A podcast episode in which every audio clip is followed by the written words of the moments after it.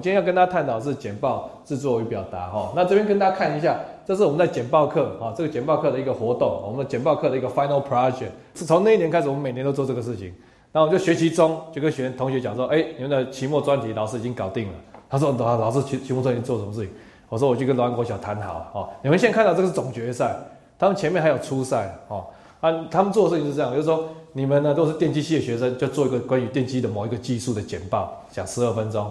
土木系的学生就选个土木系的技术，做个十二分钟的简报，哦，然后两个人一组进去一个小学高年级班的早自习，哦，啊，一人哎，你讲十二分钟，换接下来他讲十二分钟，讲完当场我们就叫小学生投票，好，所以就今天谁讲的好，这样子，哦，啊，你得多少票就换算成你的 final project 的成绩，这样子，哦，然后学生说，我这个很残酷哎，老师很残酷，哦，他就跟他说，我会说，啊，各位同学，人生就是这样子，哦，就是这么残酷，你出去以后，你出去。讲 presentation，要么人家就喜欢，要么就讨厌，哪有什么八十七分、八十九分的？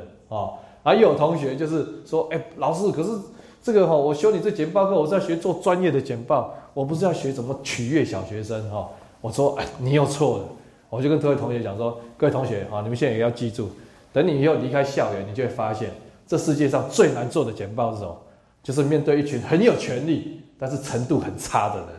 哦，这是最难做的简报。哦，这个搞不好你开始念研究所的时候就有感觉了。好，我的研究生搞不好就有这种感觉。所以 这个我就是跟他们讲说，所以我为什么要让他们去跟小学生？我能够帮他找到跟他们程度有落差的时候，就小学生嘛。好啊，然后我赋予他们投票决定你们这个 final project 成绩的权利。哦，所以他们有一个这样的经验之后，以后出社会碰到那种机车的老板、猪头的老板，也没关系，他至少觉得，哎，至少这还是个成年人嘛。我跟小学生都可以沟通的，对？跟这有什么关系，对不？哦，也要给他这个经验，好，不然你想想看，你们平常哈，等到你们大学这四年哦，常做简报哦啊，讲一讲啊，下面都都这都是都是你们的同学啊，对不对？讲一讲，哎，我大家都听得懂啊，这不是你厉害，因为同学的程度跟你差不多嘛，好，或者说或是你讲几句话，大家就开始有会心的一笑啊，那也不是你厉害啊，那是因为大家都看同样的这个 PDD 或同样的 Facebook，对你讲几句话，大家就自己脑补后面的都知道啦，对不对？所以不是你厉害，也不是你幽默，对？所以你就在面对那种很陌生的群众，好，所以这群小朋友，呃，我们这大学生，他就要做这简报之前，我就逼他们，好，你要先，大家开始记住最重要一个简报一个很重要一个原则，就是你要做任何简报之前，你要先了解什么？要了解你的听众，好，所以他们要去跟小学生简报之前的三个礼拜，我们就安排他们去专访小学生，好，他们的一个作业是要列出他们要访问小学生的十几个问题，要去访问小学生。哎，你数学教到哪了？好，按你这个你的这个自然教到哪了？好，按你们最近在看什么卡通？好，因为他们要用卡通人物，还有啊，你们最近在看什么？就有一年他们就是都有一年去问哦，全部都是小学生都说他们都在看陈幼卿李大人。好，那一年真是受不了，所有的大学生简报都是陈大陈陈幼卿跟李大人的梗，我看得快疯掉，你知道吗？哦，啊，所以他们就要做这种事情去了解他们的听众。哦，那我我大概每年开这个班，因为。这个我们大概就是每年在收四五十个了哈，但就是大概每年也都四百多人来选。那今年就是呃去年去年医学系就是找我说，哎，那叶老师可以帮我们开这个课。那我那时候蛮忙的，不过后来想说，如果能够把医生训练得很好哈，沟通很好，对我们以后年纪大有帮助嘛，对不对哈？好了好了，就帮他们开，帮他开好。我就想这个事情，那他们 final project 要怎么做呢？啊，他们 final project，他们我想说，哎，那医医学院的学生，他们以后出社会要最常碰到是什么样的人？我想，嗯，可能是年纪比较大的病人，或是怎么样，好，所以我就想说，哎，太好，我就有一个 idea。所以那一天，我就跟他的医学系那医学院那个班说，你们班跟总区班不一样，总区班还是跟老安国小谈，哦，按你们医学院的班呢，我去，我已经跟中山老人中心谈好了，好，你们去中山老人中心跟那些八十几岁的欧吉上欧巴上，哈，就是做 presentation，那接下叫爷爷奶奶他们来投票这样子，哦，然后爷爷奶奶看看谁讲的比较好，哦，啊，他们就很紧张啊，哈，啊，我们也是安排他们就要去专访。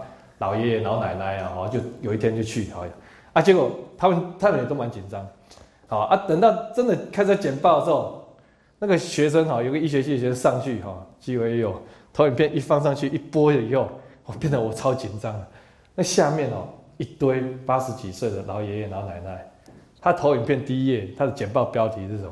哦，他的标题是预约生命的善终，哇，你知道吗？我这个当场就。天哪！你怎么学这种 topic？好，然后我就完了完了，怎么办？怎么办？等下会不会啊？下面都一堆八十几岁的老爷爷老奶奶哦，然后我就一直很焦虑。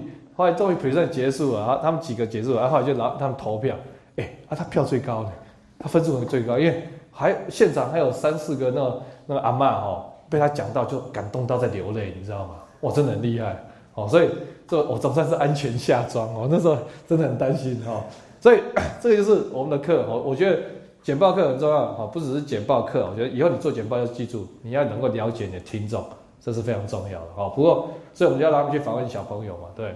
不过我们那个时候访问小朋友，大学生也碰到一些挫折。他们去访问台湾国小小学生，哈，啊回来我就说，啊你们访问怎么样？因为他们不同组就访问不同班。我说，哎访问的怎么样？啊，他就说，就一个大学生说，哦拜老师，我问他们都看什么电视，那他们就说他们都没有在看电视，他就觉得很被打败。然后另外一个说，老师，我问他们在看什么电视，看什么卡通，他们就说他们不看卡通，他们都看 Discovery。哦，然后最最最 depressed 是另外一个。他说：“老师，我跟你讲，我问他们看什么卡通，那小朋友说你说哪些卡通，然后大学生就说啊，就那些啊，什么神奇宝贝啊、数码宝贝这些啊，哈。然后那些小学生就说哇，一堆宝贝，你很幼稚哎。然后 他就哇，他自尊心整个受损。那他回去以后就不知道说啊，要怎么样准备这些简报，因为他完全抓不透那个小朋友的程度了哈。所以，不过 anyway，去了解总是对的哈。比如说我举一个例子，我问你们一个问题，你们现在开始，我们大家花动点脑筋来想想看。”我有一次的简报作业是要求这个我们的这个修课的学生哈，那一年比较多是研究生。我有个作业说，你设计一个简报来教小学五年级生三角函数，OK？三角函数啊，小学五年级生他们去研究，结果发现小学五年级生呢，比如说小学五年级生没有学过相似型的概念，可是三角函数有个很重要的概，有很重要一个性质，就是说两个直角三角形如果是相似型的话，它们的三三角函数值都一样嘛，好，那我就考他们。我说你这个东西你怎么教给小朋友？小朋友没有学过相似型哦，但是你要怎么教他们？两个直角三角形都是相似型的话，它的 sin 西塔是一样。哦，按你就说哦，那就先教相相似相似型嘛，这就很逊嘛，就要要还要花还要绕路，对不对？有没有好的方法？哦，那我那时候后来有一个学长，他想的方法跟我很接近，哦，很棒。那个学长他是这样，他好，他投一片设计是一开始。就一个很大的直角三角形，好，然后大雄就跑出来说：“哇，这个三角形，这个三角形它 sin 西塔是五分之三哦，好，那接下来呢，就从另外一边又跑出哆啦 A 梦，好，哆啦 A 梦就从口袋里拿出那个放缩小灯，就照那个三角形，然后是那三角形，呦呦呦呦呦，哈，然后哆啦 A 梦说，它 sin 西塔还是五分之三哦，好，你看看，没有教过相似型的，但是他用这种方式可以让小朋友就抓到那个概念了，对不对？”简报就是厉害，就是这个地方，厉害的人就是能够做到这个事情。我能够针对不一样的听众，针对他的不同的程度，我能够想到最适合他们的表达方式。啊，你有没有办法做这个事情？啊，这都要花脑筋的，这不是简报听一听我就说哦就会做这个简报。OK，好，好，所以 简报哈，我今天大概会跟大家提几几件事情哈，就简报的一些 overview。那接下来要怎么着手做准备做简报？怎么样善用动画的辅助？怎么样打动你的听众？还有一些其他的注意事项，如果有时间的话，哦，好，简单的讲，我们先看一下简报一个 overview 哈。这个是我之前看过一张图，还蛮好玩的哈，就是有个撒旦哈，就地狱的这个撒旦哈，他在招募新人哈，招募一些新人要折磨那些折磨人家，他就问他说，哎，你会不会 PowerPoint 啊？啊，因为美国人就很喜欢消遣那种不会做简报的人，他们觉得不会做简报，那 PowerPoint 简直在折磨人这样。所以他就哎，你会不会会？如果你这个不不会的话，就很适合当他的手下这样子哈。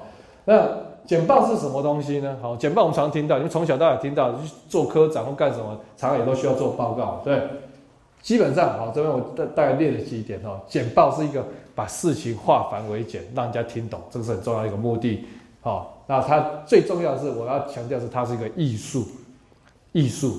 好，艺术是叫什么东西？像画画就是个艺术，对不对？好。画画艺术，那我问各位同学，艺术跟科学有什么不一样？好，科学的话会有一个绝对的真，绝对的对，你知道意思吗？但是艺术的话，就像画画，有没有说怎么样画才是好的？好，有没有说画画只有一个唯一统一的画法？就哦，一定要先画一座山，啊，上面再画两只鸟，有没有这种这种说画画一定要怎么画的？没有嘛。好，所以艺术就是每个人可以有各式各自己的一个 style。好，那我自己印象很深刻的一件事情就是说，哈。我问大家，简报的话，是不是大家觉得简报是？你觉得简报面带微笑比较好的，举手一下。你 大家觉得简报面带微笑不是很好的举手一下，哎没有，好，你觉得哈简报平常应该要微笑比较好，还是不用特别微笑比较好？就两个选项一定要举一个，好，你觉得在做简报的时候要尽量微笑比较好，举手一下，哦还不错，哎你觉得简报的时候就不去不不要不要怎么笑比较好，举手一下，好少数的哈，我跟各位讲啊，但大部分我们在讲这简报都讲到啊简报的时候多微笑。大家觉得比较亲切嘛？对。有一年我的简报课，我第一年简报课就有个学生，他上台就从头到尾讲话都不笑，都是板着一个脸。我想到这家伙这个怎么讲话，这个都板着个脸，这样子怎么打分数？我们是同学一起打分数，怎么会高？可我跟你讲，这家伙真的很奇怪，他从头到尾都板着一个脸，可是他一旦他一开口讲话的时候，哦，我们全班包括我自己，到现在都不知道为什么，我们全班都笑得东倒西歪。啊，你说他就是他那个表情。搭配他那个声音、那个语调，我就，好，他如果笑的话，那个整个效果都没了，你知道吗？所以后来发现说，哎，这家伙就是适合冷面笑匠这一型的，他不适合笑，哦，所以 presentation 我那时候就给我一个很重要、很重要的启发，就是说哈，presentation is all about finding your style，你的 style，哦，不是说哦书上讲怎么讲简报是最好，你就要这个，不是，你是要找到你的 style，OK。好，那我跟大家讲一个故事。我有一个好朋友叫阿修，那阿修呢，他是美，他在他是个印度人，他在美国的莱斯大学 （Rice University） 哈，是个很好的大学，号称美国南方的哈佛哈，当教授。那阿雄因为他太太是台湾人，所以他大概每年暑假才会来台湾这个访问两个月。有一年我就请他做一个演讲啊，就做一个对我们台大电机学院做个留学的演讲。然后我去听了，我说哇，阿雪讲的很不错，啊，就他我是用英文跟他讲，他是印度人嘛哈，我说哦，阿雪你的 presentation 不错，他跟我说，哎，Benson 啊，你相信吗？哈，他说 my presentation sucked，哦，这个 five years ago，哦，我说不会吧，我说你简报讲的这么精彩，怎么会可能说你这个以前这个 presentation sucked？哦，他说真的，他说他刚开始当教授的时候，他简报超烂的，哦，讲一讲啊，下面的都都睡得一塌糊涂，啊，他就有一天他就觉得说，哎，不行啊。我要当教授的人，我以后就要靠这个这个 presentation 在吃饭的。我这一招，这个如果没有练起来的话，我的 career 怎么有办法成功？所以他那一年就开始下定决心说，我一定要把 presentation 练起来。那他怎么练？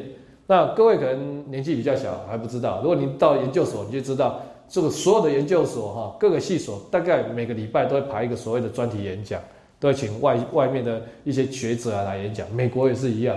那找讲者有时候是不是很麻烦啰嗦？你知道，一一一个学期十八个礼拜，你要找十八个讲者，那个光是规划那个演讲的老师其实是很麻很累的。所以他呢，就是自从下定决心之后，他去跟每个学校每个礼拜，他去跟讲说，我去你这个学校演讲，去那讲，他把自己排了五十个礼拜的演讲，哦啊，前面十个礼拜哦讲话，他讲一讲还是还是 presentation 还是 very 很就是讲的没有很好，但是他说，哎，他慢慢的在第二十个礼拜之后发现说，哎，有些话他用这种方式讲。哎，效果比较好，好，跟他就是一直在试嘛。哎，之前讲这样讲，大家都反应都没什么反应，下一次再试再试，哎，试到二三十个礼拜，他发现说，哎，有些话这样子讲，效果很不错。他带到四十个礼拜的时候，他的 style 整个就确定，他发现说他已经很清楚，他就是用什么方式讲，观众会反应会非常热烈。好，他就是跟我讲，他他就这样四五十个礼拜讲下来以后，他 presentation 就整个脱胎换骨。OK，所以我跟各位同学讲，你的 presentation 不是今天。你在这边听我讲两堂课，好，或者说你以后修我简报课，修我一个学期的课，你的简报就整个就就太就变得很厉害，不是？简报是一个，我现在讲到很 gay 白哈，是一个无止境的探索跟追寻。OK，就是要一直找到你的 style。那你想想看，你们现在，比如说你在大一国文课或者什么课，学期末老师要大叫大家报，每一组可能要上台报告一下，好啊，大部分我们看到学生同学。导师在决定说谁要报告的时候，哦，按每一组，他要推来推去，按你啦你来，按你来你来，哈，啊，就是，那你想想看，如果你一个学期顶多只有那么一两次上台报告，比如两次好了，啊，啊，八个学期八二十六，啊，你觉得你十六次的简报就可以试出来你的 style 了吗？你知道意思吗？你要知道，在大学里面能够上台报告是个很难得的机会，你不多争取这个机会去练习报告的话。你毕业前，你根本还，你根本连 style 都谈不上，对不对？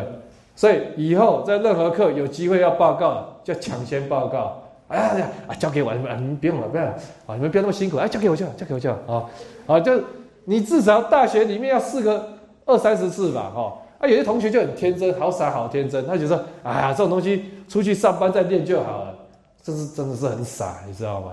你想想看，你出去上班，啊，你开始开始练简报，你讲的烂，马上就黑掉了，对不对？当学生最大的特权就是什么？就是可以失败，可以摆烂，对不对？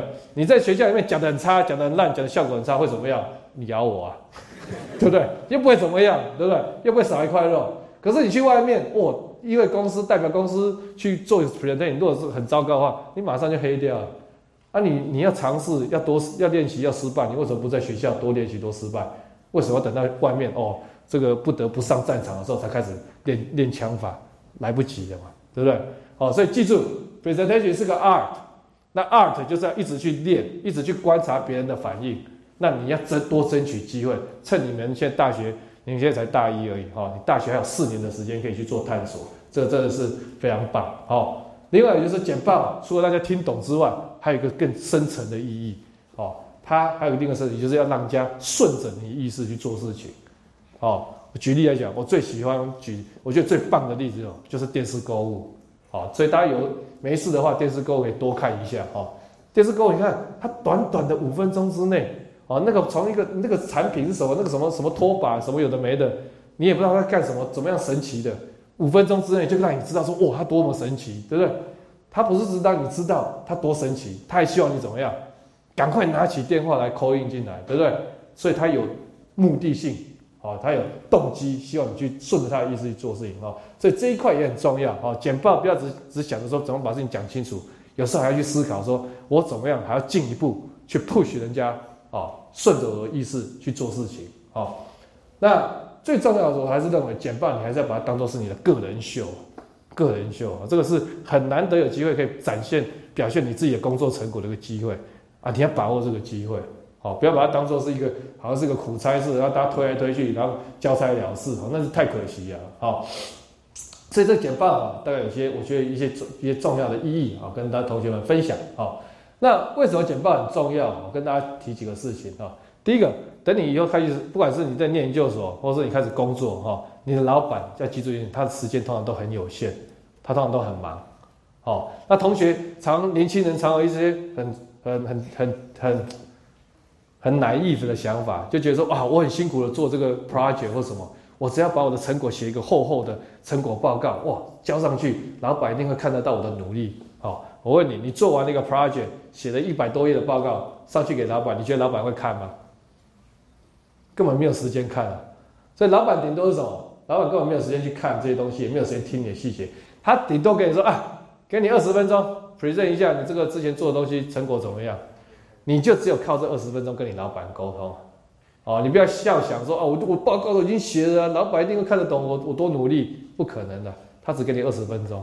你这二十分钟都讲不好的话，哦，你讲的这个吞吞吐吐，哦，那你以为说啊，这个老板会觉得说啊，他应该会体谅我，我我做那么努力，他应该体谅我，我只是口拙而已。错，大部分老板都认为你讲的吞吞吐吐，你讲的很吞吞吐吐，就表示你做事情做的很差，所以你才会讲的吞吞吐吐。OK，所以简报差就等于工作成果差。哦，所以你简报如果这个能力没有练起来的话，你出去就是就被老板定好玩的。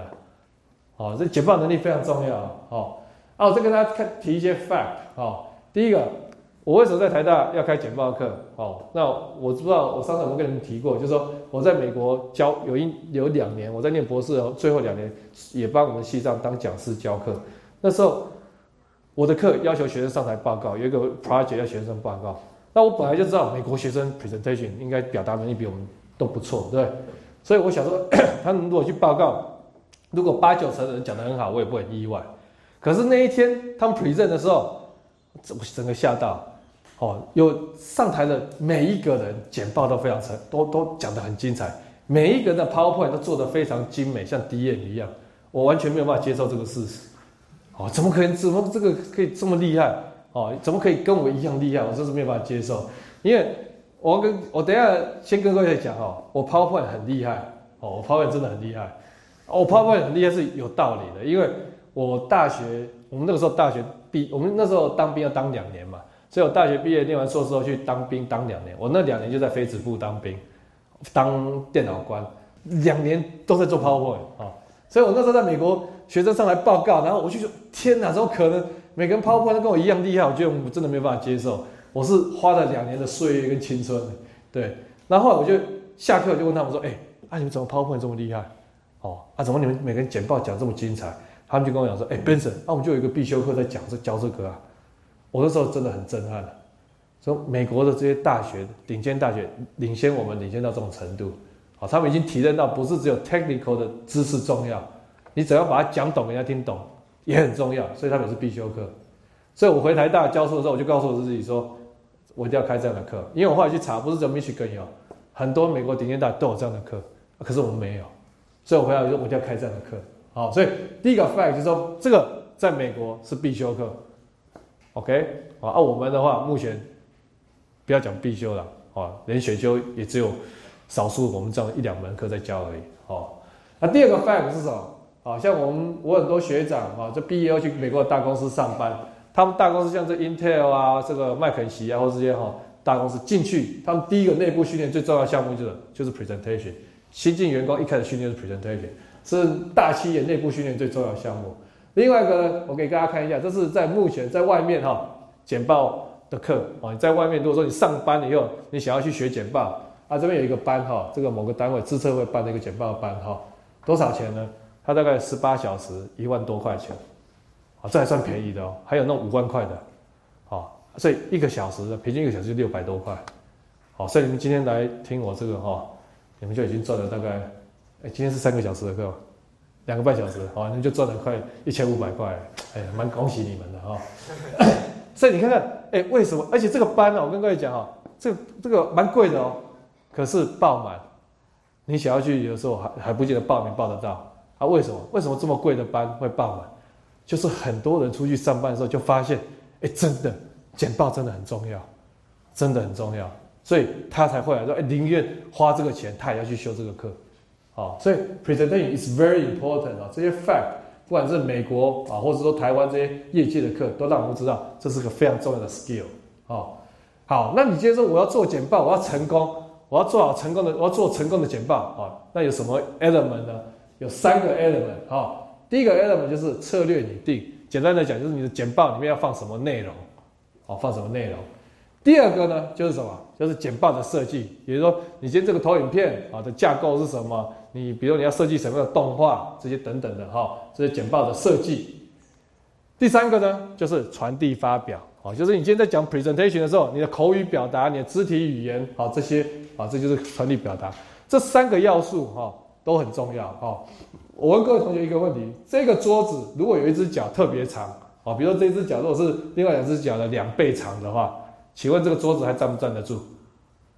站不住。好，简报也是一样，哈。这个三个要素要平衡，才有成功简报。你不能说这三个，哎，你也没有什么内容，设计哩哩啦啦，哎，但是你哦，你口语表达传递很精彩，哦，讲的精彩，就讲完以后，啊，你的听众说什么，就悠悠的说一句，啊，只会嘴炮而已，对不对？哦，所以你这个你其他东西不不好，啊，你这就只会讲，那没有用。啊，你说哦，啊，我这个内容设计很好，然后这个设计也非常漂亮，可是我讲的就是吞吞吐吐、滴滴嘟嘟的。啊，这简报会不会成功？也不会成功啊！所以这三个要素都要平衡啊，才有成功的简报啊。这个很重要一个概念啊，要记住，不能偏废啊。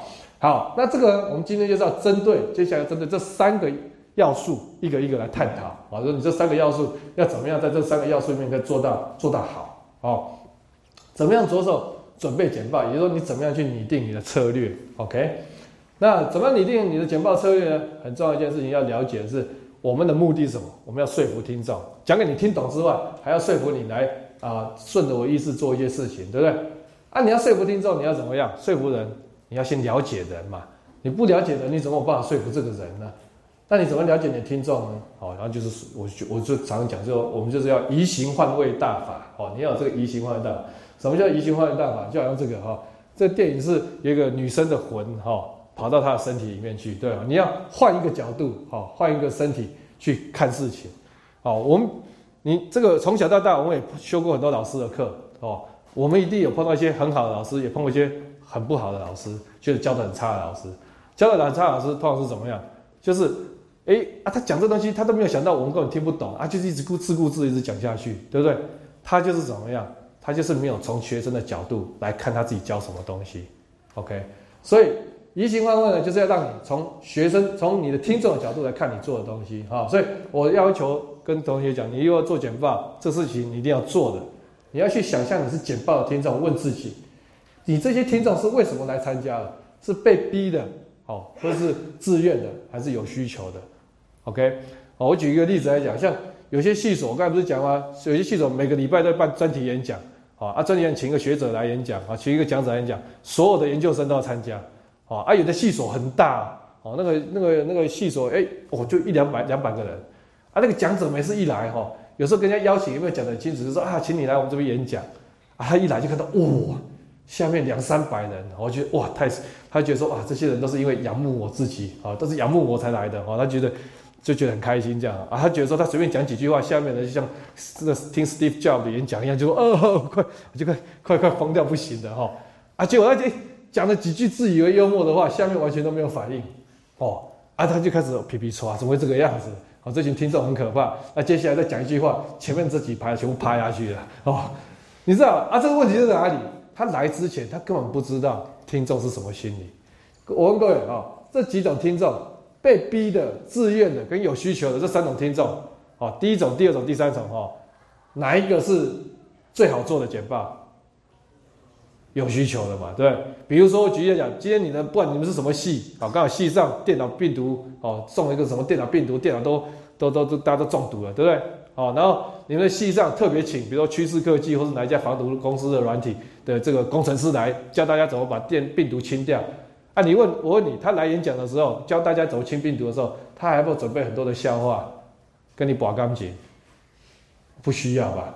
对，他讲的很枯燥、很无聊，大家还是一直在抄嘛，对不对？因为你们有需求嘛。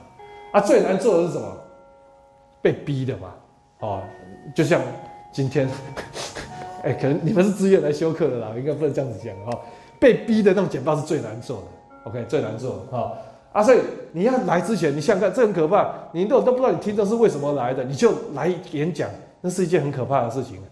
哦，你以为大家都自愿，就发现来大家都是被逼的啊。那个那个整个场子会冷到非常可怕，对不对？另外就是听众的心理是什么？听众心理有分呢，有分，有的人来是不爽的，有人来是找茬的，哦，找茬的；有的来是求知的，有是快乐的，哦，有各式各样不同的心理。那你今天碰到不同心理的听众，你要怎么去面对他？哦，这几个，我问你，这几个最难搞的是哪一个？不爽的还是找茬的？你们觉得找茬最难搞吗？哦，我等下教你怎么对付找茬的。哦，一招就让他毙命。我跟你讲哦，所以你如果能够知道听众的心理的话，你就有机会让他一招毙命。哎，你如果不知道他心理的时候，哈，哎，你就很危险，你就不知道怎么面对他。哦，哦，等下跟你讲。哦，所以还有一个很重要的事情，你要知道是。这些听众到底要什么东西？他们到底要什么东西？你如果来演讲啊，你也不知道这些听众到底要什么东西的时候，那你这个 talk 你也是很难让人家听了以后觉得很满意嘛，对不对？但是我跟你讲一个特例，哦，有一个人真的很厉害，哦，我们常常讲 Steve Jobs 很厉害嘛，对不对？Steve Jobs 他大家说哦，有一个我觉得有一句话形容他，这形容非常好。他们说 Steve Jobs 厉害是什么？Steve Jobs 厉害的地方是在于他比消费者。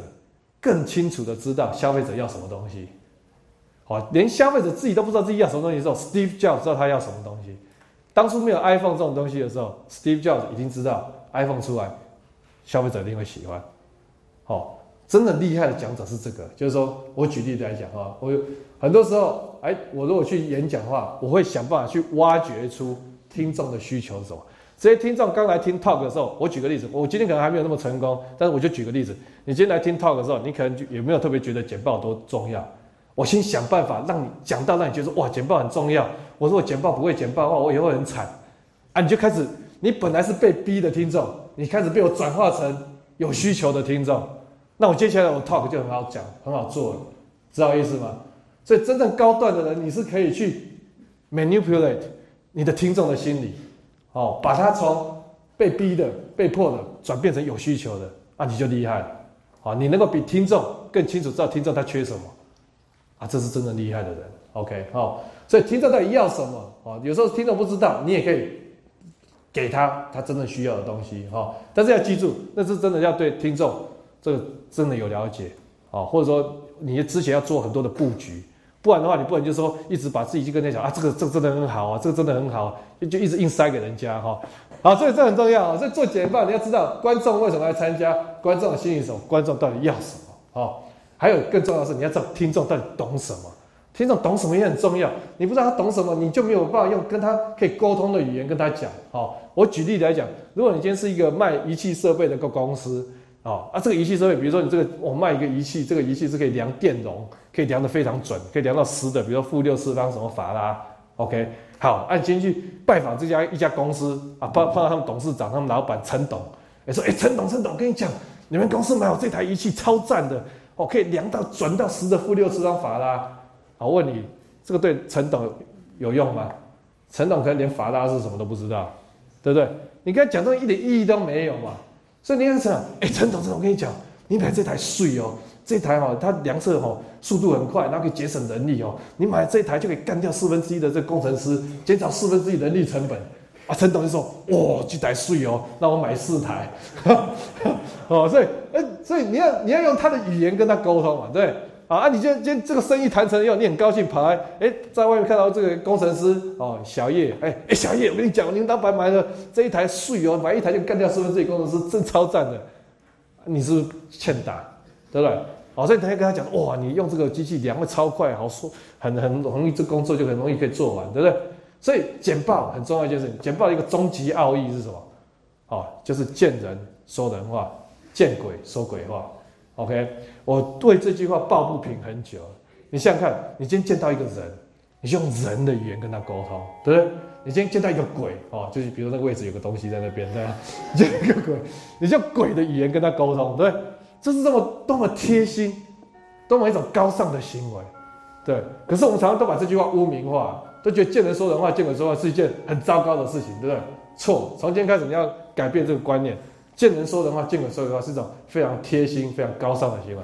简报的终极奥义就是这句话，知道吗？好，要用他的程度，用他懂的语言跟人家沟通，这就是简报最重要的精神。OK，好，好。所以如果呢这些问题，你说他们为什么来参加？他的心理是什么？他们要什么？他们懂什么？如果你都不知道的话，你没有办法回答，或有任何一个没有办法回答的话，你就是对你听众不了解，你还要再多收收集一些资料哦。好，那接下来我们就谈拟定简报的策略哦，什么意思呢？你今天刚才已经探讨过，我们已经知道听众会有不同的心理，也会有不同的需求，甚至有也有不同的专业程度，对不对？所以你就要面对不同的这些听众，你就有不同的策略，哦，不同的策略，哦，啊，举例来说呢，怎么说呢？资格考考试。我问大家有听过资格考考试的举手一下，比较少同学听到。我跟同学报解释一下什么叫资格考考试啊？资格考考试英文叫做 qualify exam。好，qualify exam 是什么呢？就是说，如果你以后留学，也不用留学，就是在台湾念博士也是这样。反正就是不管在台湾念博士，或是去美国念博士，念博士的第一年，通常第念完第一年就要考一个所谓的资格考考试。你资格考考试如果考过关了，你才可以留下来继续念博士。如果你资格考国考试不过关，通常还有一次机会可以再考。如果两次都不过过关的话，你就是就是被退学。哦，所以念博士不是说念博士我就一定可以念到毕业，不是。你第一关这个资格考第一年，如果这个资格考没有过关的话，你就拜拜了。OK，那这个资格考考试，我那时候去美国念书之前哈，通常大家在申请学校。手上拿到几家学校的 admission 的时候，第一件事情哦，要决定要不去什么学校，除除了这个学校好坏之外，大家最担心的就是，哎，这个学校资格考考试到底会不会很难，好不好考这样子哦，因为很怕说去一个学校虽然不错，可是资格考杀得很惨，那你这个去以后就是又被退学，这是很可怕的事情。所以我出国要留学之前，那时候我就找一个呃密西根毕业的一个学长哈，也也是在台湾的一个大学教书的学长，我就想去问他，我说，哎，学长学长。我我接下来去密西根大学念博士哈，学长你可以告诉我一下我们西藏的资格考是怎么样考的？好啊，他就介绍给我听。我后来才知道，我们密西根大学资格分两关，第一关是考学科，哦学科啊学科如果考过的话，你就可以开始找一个老师做一个研究，做一学期的研究。这一学期研究做完以后，你就写一个小论文，然后他会安排三个老师当你的口试委员来考你，就听你 present 你这研究的成果，然后他也会问问题考你这样子。然后我到时候考试的话，我当然是不怕，学科不怕，但是我那个做小论文哈，这第二关他们叫 q u a t o 做小论文被口试，我就有点担心。我说啊，那学长这个东西会不会不过啊？哈啊，有没有什么方法可以教我比较保险一点？啊，那学长就跟我讲，他就就不是很愿意跟我讲，但是我一直熬他，学长帮教我一下，我很担心的哈。啊，他想了很久，终于说好好好，跟你讲，他就说哈。当你做了一个这个研究做一做做的不错啊，做了一个小论文啊，去考这个夸兔的时候，在口试给口试委员听，讲给口试委员听的时候，你哦就做那个投影片，哦，但做的很精彩，哦，就讲的哇头头是道，讲的非常精彩。可是投影片讲到它哎超过三分之二的一个地方的时候，哦，投影片内容讲到三分之二的时候，所以那讲三分之二，哎，突然你就哎换到某一张投影片的时候，都突然就是讲话就气就馁了下来，哦啊眼睛也不敢看口试委，刚才是意气风发讲一下，讲到讲讲到这张就。就就不敢看人家这样哈啊，嘴巴就就就话还在嘴巴里面，就很快就按到下一张这样子。好啊，问各位问题：考试委员的心理是什么？是不爽的、找茬的、求知的、快乐的，这么找茬的嘛？对。所以他我前面看你说我意气风发，讲的我是头头是道，他已经闷到不行了，对不对？突然看到你，哎，语气突然减弱，啊突然就眼睛不敢看人家，然后赶快按掉一页。啊，你觉得他是什么？他就像鲨鱼闻到血一样，啊！喂喂喂喂喂喂，Go back to the previous slide 哈。那你这个时候就要丢进，不，好啊，这样默默的按回前一投投影片，啊，啊，这教授就会说，Can you explain why？叭叭叭叭叭叭叭叭，那就你就就蹙眉头，就，然后那就，然后他就问他说，哦，然后就开始想，啊，你就闭上眼睛想，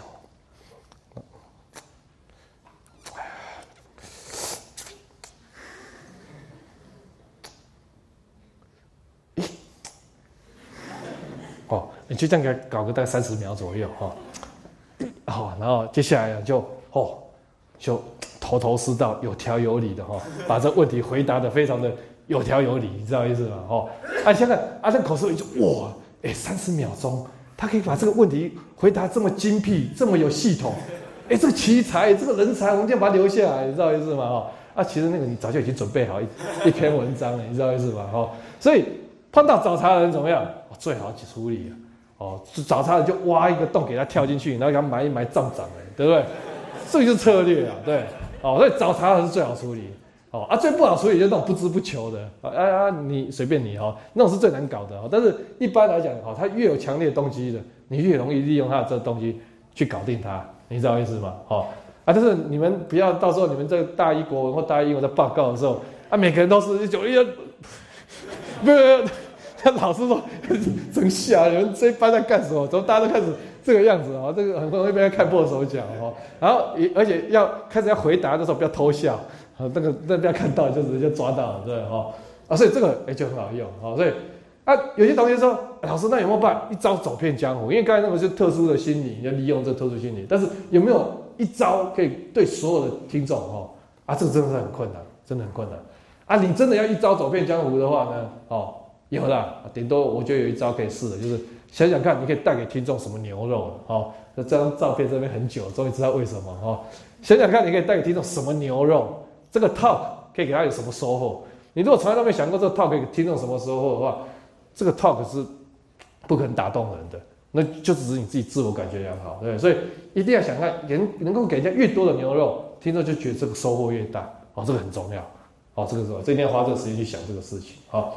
所以呢，这就是我跟这个你们修简报课的学长姐他们讲说，这个这个 checklist 啊，你每次做简报之前，在这 checklist 上就要去就要去去检验你自己，你知不知道 who are coming 啊？谁来听你这个 talk？谁来听？Why are they coming？啊，他们为什么来听？How much do they know？哦，他们到底知道什么东西？What are their basic goals？啊，他们来听你这个 talk，他们有没有他的一个目的？哦，如果他们连对他们最基本的目的你都没有办法满足的话，他们就觉得这个 talk 是个失败的 talk，对不对？所以你必须要知道他们的 basic goal 是什么啊？那 what are their current problems 啊？他们目前的问题是什么啊？特别我刚才讲说，如果你能够挖掘出这个东西，啊，他们的 current problem 是什么的话，你就有机会把这群听众变成是一个有需求的听众，你的 talk 就会很好做。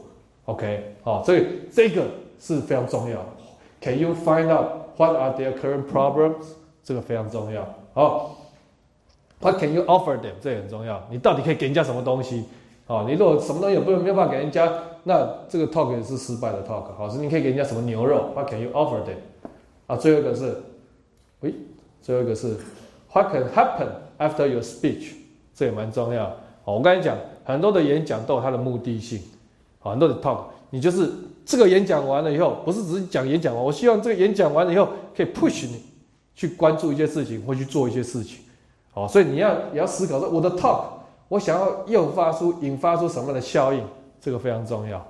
OK，好，这是有更有企图心、更有积极性的人，你就会想这个事情。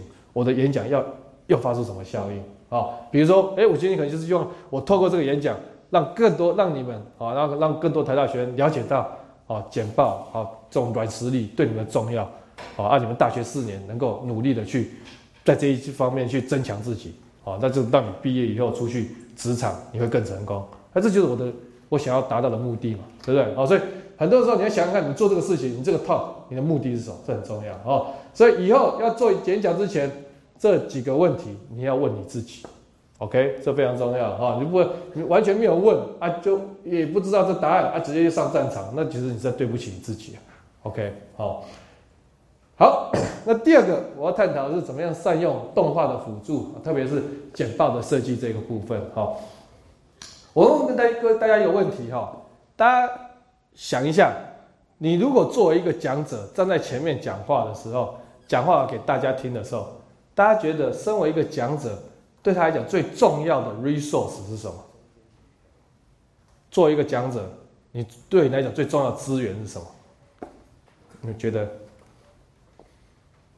没有，随便猜。你觉得你每个人的想法不一样。影片吧。影片，OK。我我我可能我要再 define 清楚一下哈。我认为我所谓对讲者来讲最重要的 resource，那我认为 resource 是有稀少性会变少的东西。好啊，影片的话基本上还好啦。好，大家觉得就是说有没有什么东西是你在台上讲话的时候，你觉得哇会越来越稀少？哎，观众反应。或者时间哦，时间也不错，反应也不错，或者反应我换一句话就是，可能观众对我的注意力啊很重要，对哈，这两个都是很重要的资源啊，时间是很重要的资源哈，但是用在教授身上就就不是很重要的资源哈，教授要讲多久你也不能怎么样，对不对哈？咬我啊，好，然后然后那观众注意力确实是的，哈，你就算是教授，你再怎么讲，大家听到后来就快昏昏了，观众注意是最重要。当你在台上讲 talk 的时候，观众注意是最重要的 resource，大家先记住这一点。好，先记住这一点之后，我再问你一个问题：为什么我们做简报，我们都用 PowerPoint？为什么不用别的软体？比如说，我为什么不用 Word？大家觉得你有什么想法？我 Word 也可以很简洁。我 Word 也可以蛮美观的。Word 跟 PowerPoint 最大的差异在什么地方？大家觉得？动画可能是比较，因为比如说有同学以前有我问过同学，有同学觉得说哦，PowerPoint 字比较大，哦，我说 Word 字也可以变很大，对不对啊？有同学说 PowerPoint 那个纸是横的。哦，说 Word 我也可以把它弄成横的，对不对？哦，所以其实最重要的差异其实是什么？是动画。PowerPoint 可以做 animation，可是 Word 不行。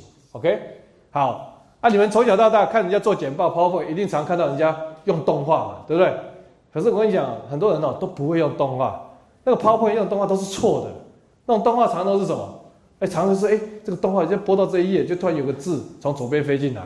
对，啊，哎，突然间下一个又有个字从右边飞进来，啊，不然就从上面飞进来转个两圈才停的，对不对？哦，常常动画就花时间在搞这种的，对。我跟你讲，不要花时间做这种，这动画是没有意义的，懂吗？你再怎么做这个事情，也不会有人说哇，你看他这张投影片自飞进来的方式好有创意啊，我好喜欢啊，不会有这种听众的，OK？如果真的有碰到这种听众，你要小心，他他怪他怪怪的，很可怕，你知道？哦，所以动画那个都是错的。那个不只是错，而且那个是害了你的简报，害了简报。好，为什么呢？我跟大家解释一下哈。你你呃，那个我刚上台讲说，那个简报最重要那个这个这个这个注意力，这个观众注意是最重要资源，对不对？好，那我举个例子来讲，我你们可能很多同学以前有上过补习班，我举个例子，你大家就知道为什么。他们在补习班以前有个金科玉律，什么玉律？金科玉律，他们就说他在补习班观察到，这个学生不管是个很用功的学生，或是个呃不用功的学生，都一样。好，这个学生他的注意力最多就只有十五分钟，成绩好坏都一样，都是十五分钟。所以他在补习班有个金科玉律就是什么？哎，老师开始上课哦，讲到快十五分钟，大家快昏昏沉了，老师就讲每十五分钟他就讲个笑话。好，每次有时候你上课哦，过了十五分钟，大家快快昏了，大家老师讲个笑话，大家就哈哈哈哈哈，然后就又 reset 啊，又从零开始计算，好，然后就哦，然后又快十五分钟，快啊，老师啊哈哈哈，又又好，所以每十五分钟一个笑话啊，这个就是来自这个原因，就是大家的注意力只能撑十五分钟，这是你最重要的一个 resource，OK？好，那我再问大家一个问题，你们现在修课，或者你们以前在高中，在高中上课的时候，有没有老师常用投影片在上课的？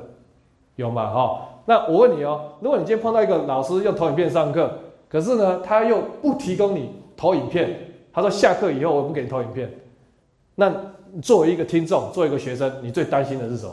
在他讲课的时候，你最担心什么事情？你很担心他 PowerPoint 换太快啊，那你这个重点来不及写，这是件很可怕的事情嘛，对不对？哎，我我投影片那个字还没看完，你就已经换下一页啊？你等一下不给我投影片啊？怎么办？对不对？哈，所以我们。记住一件事情：当你在用投影片的时候，所有的听众在潜意识里面都有一种恐惧，就是换页换太快啊。所以潜意识里面大家都不由自主会有一个动作，什么动作呢？就是希望在字出来的那一刹那，可以第一时间就 nail down 那个字在哪边，然后哎，就解决可以多争取个一秒钟再读这一行字。哦，虽然多一秒钟这没有什么重要，但是我们就是不不由自主会这个样子，就很怕你这个很快很快，所以能够多争取一点时间自己时间。OK，好，所以你个字需要它出来第一刹那，我就可以看到它，多争取一点时间。好，好，再问一个你听起来很很很没有关联的问题，但是我觉得很重要。我问你一个问题：棒球的所有的守备位置里面，除了投手跟捕手之外，大家觉得哪一个守备位置是最伤神的？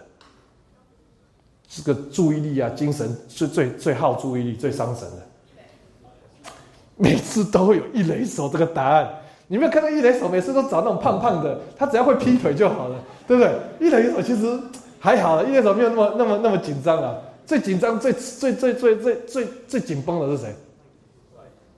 外野还好，因为球要飞到外野还有一段时间，他其实还可以看。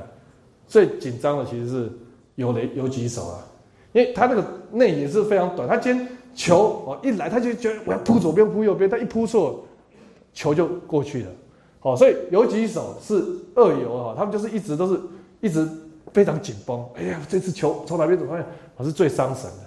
好啊，回过头来，你当你在做投影片的时候，你的字都这样一会从左边飞，一会从右边飞的时候，然后你听众，你听众是很希望第一时间把字 nail down 的时候，你是什么？你是把你听众当游击手在耍，你知道吗？你尤其是你听到就哎哎这次哎从左边走啊猜错了从右边哎下次哎从边从上面你知道他本来可以撑十五分钟啊被你搞一搞他只能撑十分钟你知道意思吗？你在耗费他的注意力，这种动画一点意义都没有，绝对不要用，知道吗？哦，所以动画很炫，但是记住一件事情，动画的目的是要帮助听众了解你的内容。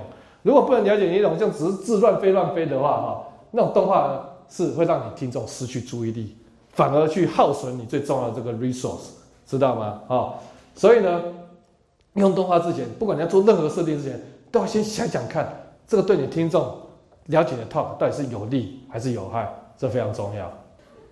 好，所以大家现在就知道说，哦，这个这个投影片的动画到底是要怎么用，对不对？好，这个就以后就不要乱用了，这种这种以后字乱飞乱飞，我一看就知道这已经是没有上过我的课的。OK，好。好，那大家呢，到底知不知道说 PowerPoint 动画有多厉害呢？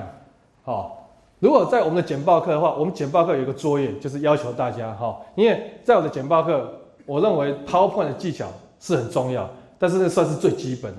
好，因为你要 PowerPoint 有一个很很不错的技巧之后，你之后你看，你说你想要做那些图，好，但是说实在哈，你心有余力不足。啊，我今天。大概可能时间上会比较有限，我可能没有办法当场让你们试，但你会发现，我只是让你做一个很简单的图，你会发现你自己速度非常非常慢，你不信的话，等下次上课，我这你下次上课要带电脑哦。下次上课我会出一些课课题、一些作业，让你们当场用 PowerPoint 做，你就会知道自己多弱了，真的很弱。OK 哈，然后我会做给你看，你就知道说我多强。哦，那个时间会差四倍啊，四五倍哦。那所以呢，PowerPoint 技巧非常重要。所以我在我的简报课，我就要让学生能够很快速的把 PowerPoint 的技巧快速的提升。所以我们有一个作业是什么？我们有个作业是要求大家要用 PowerPoint 去设计一个动画，好，设计一段动画哈。所以跟各位讲哦，PowerPoint 的这个动画哈，它这个不要小看 PowerPoint 动画，就 PowerPoint 的这个好像这个它的这个功能哈很逊，没有，它可以做到这个样子，好，所以做不出效果那是你逊，好，不是他逊，啊，所以我们现在这个课就是想办法要让同学这个 skill 能够突飞猛进的提升的哈。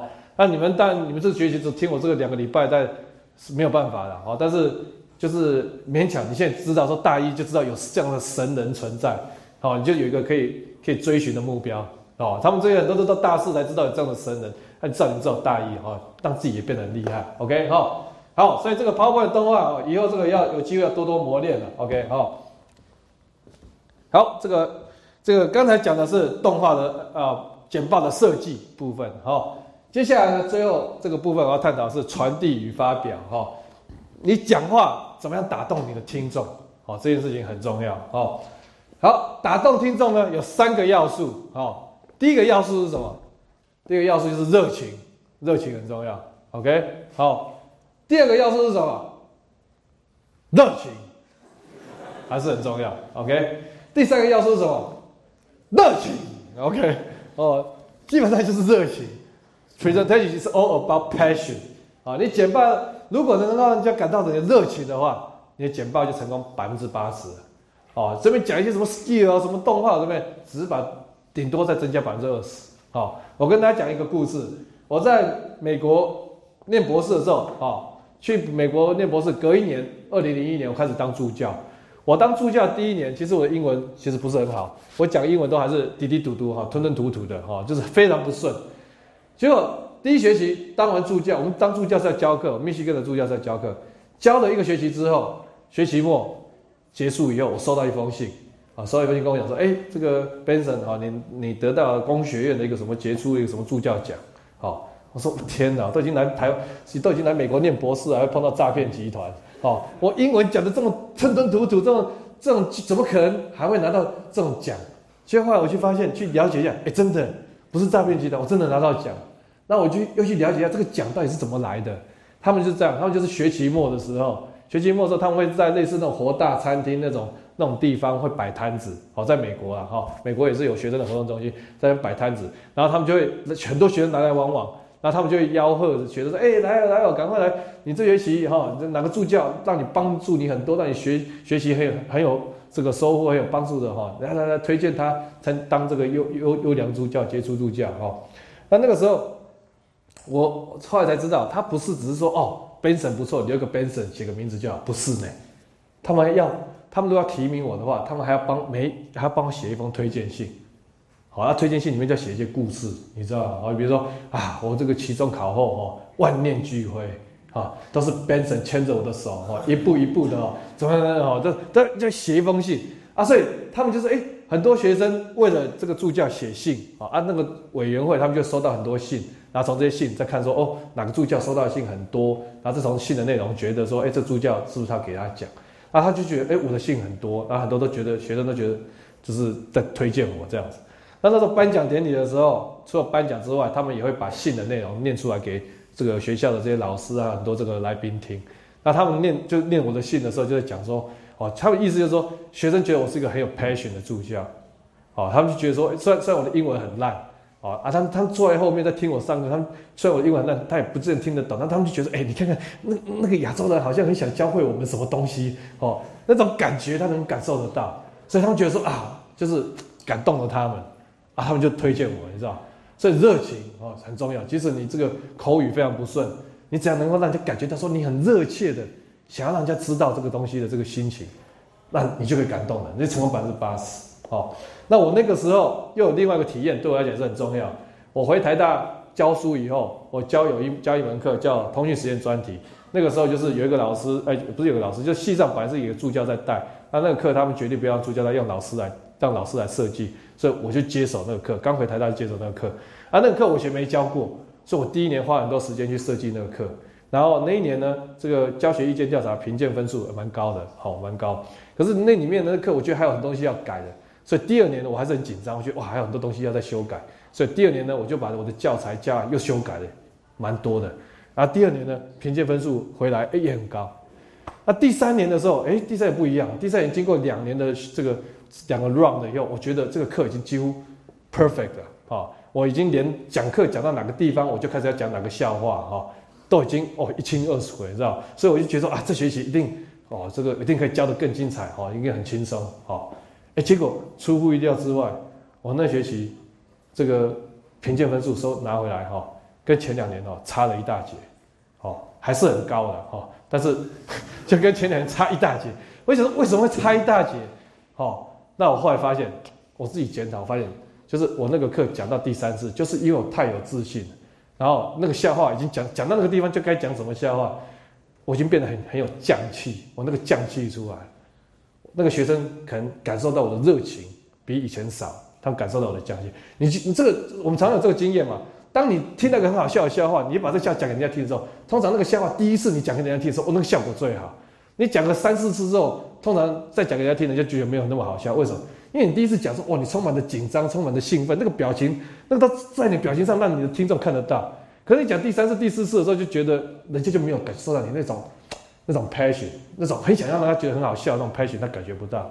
好，所以从那一次的 talk 之后，我就告诉我自己。啊，这个同学你要记住哈，我后来就是告诉我，就不管这个东西我讲了几次，我都要像几乎像第一次一样讲得很嗨给你听。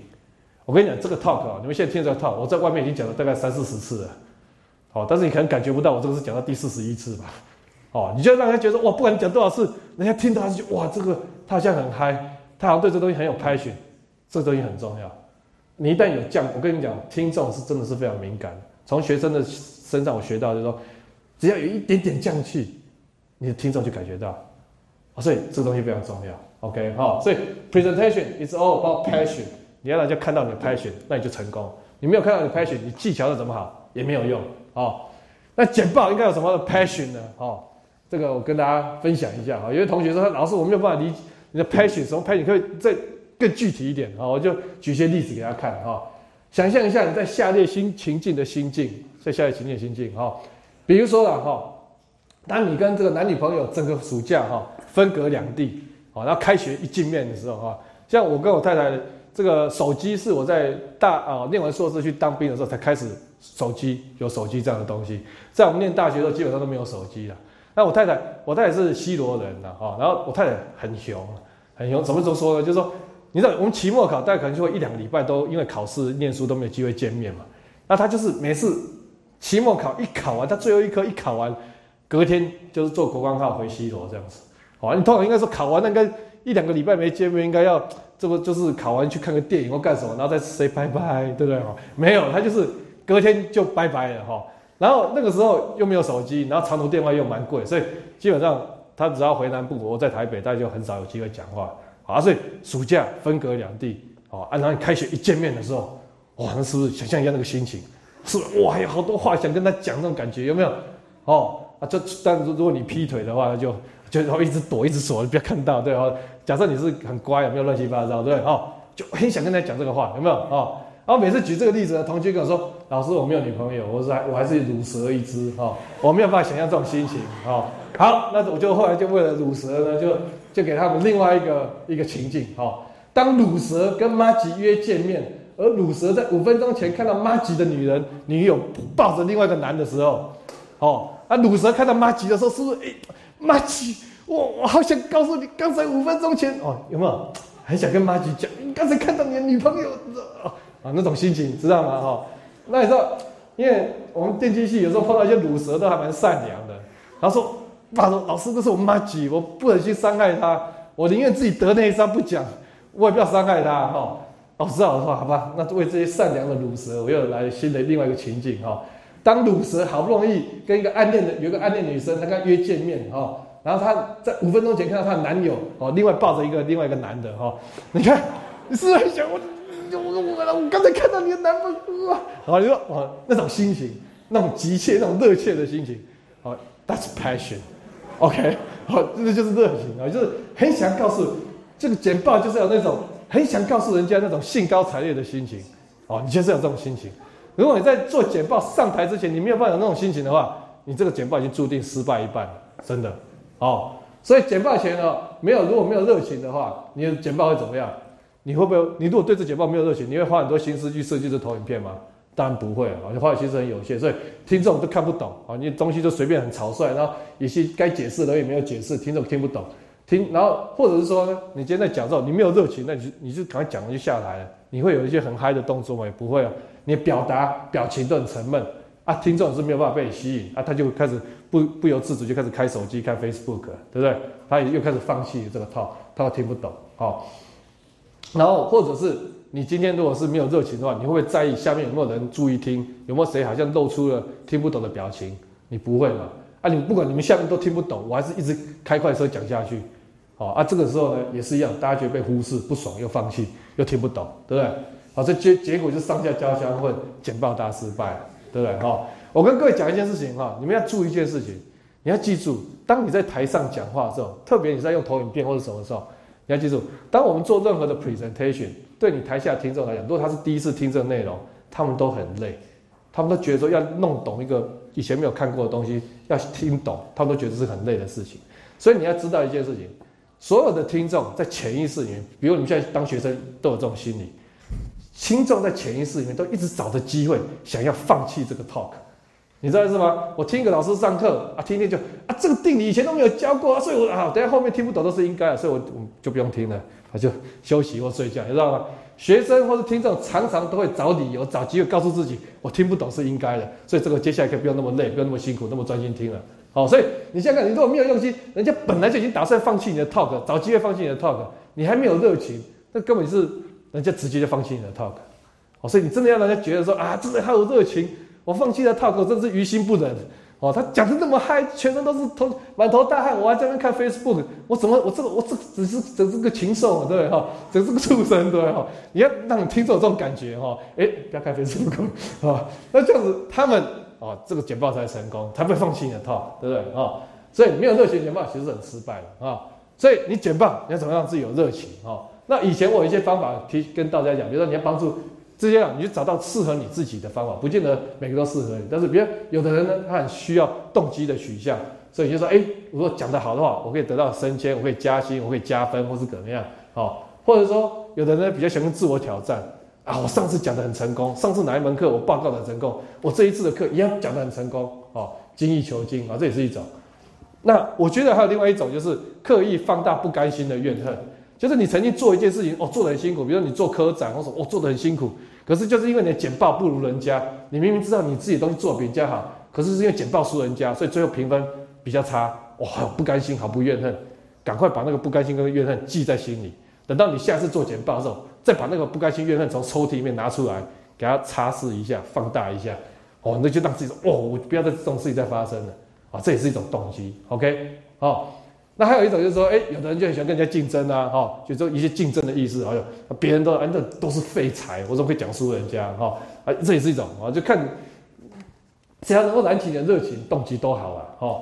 然后或者说有人想象说，哦，我今天讲如果讲的成功，下面那个暗恋的女生就会就喜欢我，哈，我就从乳蛇变温拿，对不对，哈？也也有这种想法，对不对，哈？啊，但是如果你是那种那种人家这个暗恋女生看着你的时候，你就开始就会很紧张、很僵硬，那你就不要这样子想，对不对，哈？好，这些方法是以前我给同学的哈，但是这些这这几年我开始又有一些不同的体会哦，我跟各位同学分享一下，就是大家刚开始看到那个影片，不是那个央视新闻在报的时候，有讲到我那个 Pagamo 那个那个，我是我们那个是全世界第一个哈，我是全世界第一个把多人线上游戏跟 MOOC 课程结合在一起的，好，所以我们下这个下礼拜一就是要去。Coursera 在伦敦哈跟大家发表，跟全世界的顶尖大学发表说我们做这样的系统。那 Coursera 还特别帮我写一个一个特稿，那希望我能够录一个影片，短片放 YouTube 给他们，给让全世界人看，说，哎，我们台大是全世界第一个把线上游戏跟这个线上课程结合的。那个时候录影片，哦，虽然我录影片已经蛮习惯，但是因为这影片是英文，那我又觉得说，啊，这个给全世界的人看的，所以我就求好心切，所以只要讲的不顺，我就 NG。我那天录那个影片哦，短短的影片才十五分钟，我 NG 了一百多次。啊，最后影片出去在 YouTube 啊，很多朋友看到，他们就就跟我讲说，他们就在 Facebook 回说，哇，Benson，你这个这个影片哦，听你讲怎么怎么怎么讲那么嗨，好，我看到说，哎，我 NG 一百多次，我 NG 一百多次录录第一百多次的影片，还让人家觉得说我超级嗨的，啊，这件事就让我想在思考这些，哎，为什么我 NG 了一百多次，我还是可以录的那么嗨，让他觉得说我很有 passion，为什么？我觉得结论就是，你的 passion 真正的 passion 是来自于你对你的工作成果，哦，你有多投入。我自己知道，我做出一个全世界很 unique、很棒的事情，很的东西，我很想让人家知道。所以即使我 NG 了一百多次，我还是很想让大家知道，说我做出很好的东西，你知道吗？所以你们的简报的热情，我现在最后来的体验是，简报的热情很多时候来自于你在你之前的工作有多投入。你想想看，你今天在某一个课的 final project，你摆烂，做一个很鸟的东西，那你上台要报告，你会很有热情吗？我说哇，我还有热情，要报个鸟鸟的东西，怎么可能？一定是哇，我做出一个好棒的东西，我还想让老师，还想让所有同学知道，我做出一个这么棒的东西，啊，那个才会激发出你真正的热情。哦，所以刚才讲这些哈，热情这都是比较辅助的，真正的热情来自于你对于你的这个工作，对你的成果的。的 love，你多投入，你做出多棒的东西，你才会真的有那个热情，知道吗？哦，你对工作不投入的话，你是不会有热情的啦。哦，好，所以这个很重要。哦，每次简报一定要把自己的热情激起来，好，要让人家觉得哇，我做出一好棒的东西，我还想让你们知道。好，那除了热情之外，简报还有一些很重要的一些一些元素。哈，第一个就是你要引起听众对简报的兴趣。哦。你就算很很嗨，可是你讲一个很无聊的 topic，人家根本没有兴趣。所以你想引引出听众对你的兴趣，对简报兴趣，好有兴趣才会听。第二个要让听众觉得被重视，他如果觉得有被你重视，他才会还是该讲不不不好意思放弃你的 talk，对不对？那怎么样引起他们的兴趣？怎么让他们觉得被重视呢？好，我们来看一下，我们来看一下讲话如何引起听众的兴趣。哈，这个是日本很有名的一个一系列的电影，叫做《影次郎》。啊，这个这个演员叫做沃美清啊，按照日本有一个日本很有名的导演，就叫山田洋次，就以沃美清为蓝本哈，就拍的这个电影拍了大概六七十集，六七六十几集，每一集都是以他为主人公，那发展出一个故事。啊，而这个电影沃美清在几年前后来过世了以后，这个电影就结束了，因为都从他是从年轻演到老的，都在演这个人物，所以他过世以后，这电影就结束了。哦，好，那这个电影呢，其中有一集哈是。这个尹次郎卖铅笔的故事，哈，尹次郎卖铅笔。那尹次郎他有个外甥，哈，叫满南，他呢在公司里面是当业务员，当 sales，他销售成绩很差，那他就想说问这个这个他的这个阿姑，哈，尹次郎看有没有什么绝招可以教他，哈。然后尹次郎说啊，教我几铅笔的，哈，你给他鬼话买，哈，就叫他推销看看，哈。啊，满男就接过铅笔，就开始讲啊，请买这支铅笔吧，啊，这真的是一支很好的笔。啊，价格很便宜啊！啊，买这支笔绝对很划算哦。啊，如果是你，你会买这个笔？哦，不会嘛，对。所以尹志然就不行，退来了哦，就把笔就抢过来哦，他就平静的说出了以下的故事。尹次郎带着回忆的表情说道：“我看到这支铅笔，就想到我的老妈妈，在我还小的时候，妈妈总是在火炉旁帮我削铅笔，我永远忘不了。”当时铅笔屑掉入火炉中所飘出的微微烧焦味，铅笔真是令人难忘的好东西啊！您要不要也带一支回家呢？哦，满男脱口而出：“帮我包一支铅笔吧！”哦，所以你看看，为什么尹次郎的话可以打动人心？为什么？哦，因为他的话语里面有什么样？有一个情境，有视觉，有一个 picture 在那边。哦，所以他的话语中有视觉，有情境，这个很重要。你们很多同学可能都知道，说啊，做简报、做 PowerPoint、投影片里面要多放一些图哦，多放一些图。这个很多同学都有这个，都有有这个 sense 哈。这已经没有什么了不起了。我跟各位同学讲，真正厉害的人是什么？真正厉害的人是他不用投影片，他光他靠他嘴巴讲的话就可以有个 picture 在那边，知道吗？真正厉害的人不是只有在 PowerPoint 里面放图，是他的讲的话里面就有 picture，哦，这是最重要的哦。我们要视觉跟情境。那你说为什么视觉跟情境很重要？事实上，你看哈，如果再再更厉害一点哈，我永远忘不了当时铅笔屑掉入火炉中所飘出的微微烧焦味，跟那时木炭所飘出的噼里啪啦的声音，嚯，色香味俱全，还有听觉，对不对？哦，真是太厉害了，对不对？那效果更好。哦，为什么这很重要？我跟各位讲啊，这个人哦是视觉的动物了哈。我记我记得。我在零三年，我们家老大哈小 baby 生了以后哈，二零零三年生了小老大以后，我才开始有稍微比较常在注意一些什么亲子教养的文章。以前我都没有在看这种东西哈。就老大生了以后，有一次我就看到一个文章，我就非常震撼哦。那篇文章写说哈，如果你们让小 baby 从小 baby 开始啊，小 baby 每天看电视也不用多，他说每天看电视只要每天看个五分钟，他们说这小 baby 长大就废了。哦，我那时候非常震撼。而且这个这个这个不是英国的研究报道，哦，是哦，我就非常震撼，怎么会这个样子？哦，后来我觉得，哎，他讲的有道理，为什么？哦，就说小 baby 从小就看那个哦那个声光效果在动这些电视以后，他长大以后，比如说小学，哦，就是说小学一年级去去念书，老师教波波么，他书打开看那个波，看了十秒钟那个波还是不会动，啊，看了三十秒钟那个波还是不会动，看了一分钟他就俩拱了，他撑不了，好累啊。哦，他曾经沧海难为水，他注意力没有办法集中，所以这是小朋友的问题。从小给他看电视，是这是他的问题。好，但是这个老师跟大家讲哈，你们以后也会有自己的小孩。我跟各位讲哈，这个这是真的是很难抗拒的诱惑。好，因为我是零三年生我们家老大嘛，那我零三年就念博士博三，那时候很多时间要写论文。那有时候我太太在忙，在厨房忙，啊小 baby 在哭，我们家老大在哭，哇哇哇，我太太就叫我去处理他这样子。好。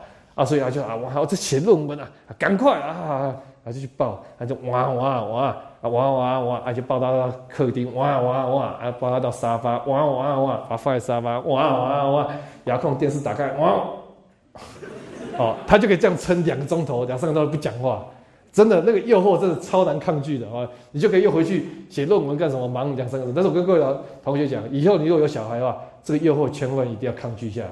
好，因为你如果没有抗拒这个诱惑，你那个时候虽然很轻松，等到小孩小学哈长大然后念书念不下去哈，然后看到波不会动，就把课文都撕了撕撕烂哦，你你问题很严重，所以一定要抗拒。还好我撑过来了哈，但是呢来不及了。但是我有看这个文章，我们的爸妈都没有看这个文章，我们都是从小就这样看电动、看电视、打电动、看漫画长大，所以呢，我们哈都是一个一群注意力很差的听众。哦，所以我们对这些听众，我们都要有 picture。你没有 picture，你的话语没有 picture，你的投影片没有 picture 的话，他们撑不住了。哦，所以如何听吸引他们注意力啊？我们就像以电视啊、漫画为师哦，就很多图像化啊。然后话语更厉害的是话语也图像化，这是最厉害。哦，那你说话语怎么图像化？讲话怎么办法图像化？哎，其实你们从小就听到大，话语图像化是什么？就是讲故事嘛，对不对？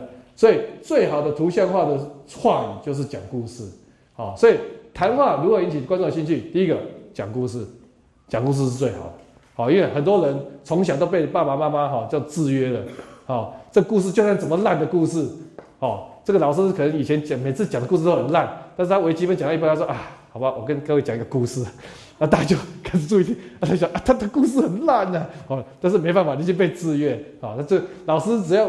可以不讲课，他会讲故事，大家精神都来，对不对？讲故事就是吸引大家兴趣最好的方法。OK，哦，好，所以讲故事之外，还有一个什么？问问题也很重要。问问题，好，你各位同学如果注意看的话，你会发现我的投影片的标题常常都是什么？都是一个问号，一个问句。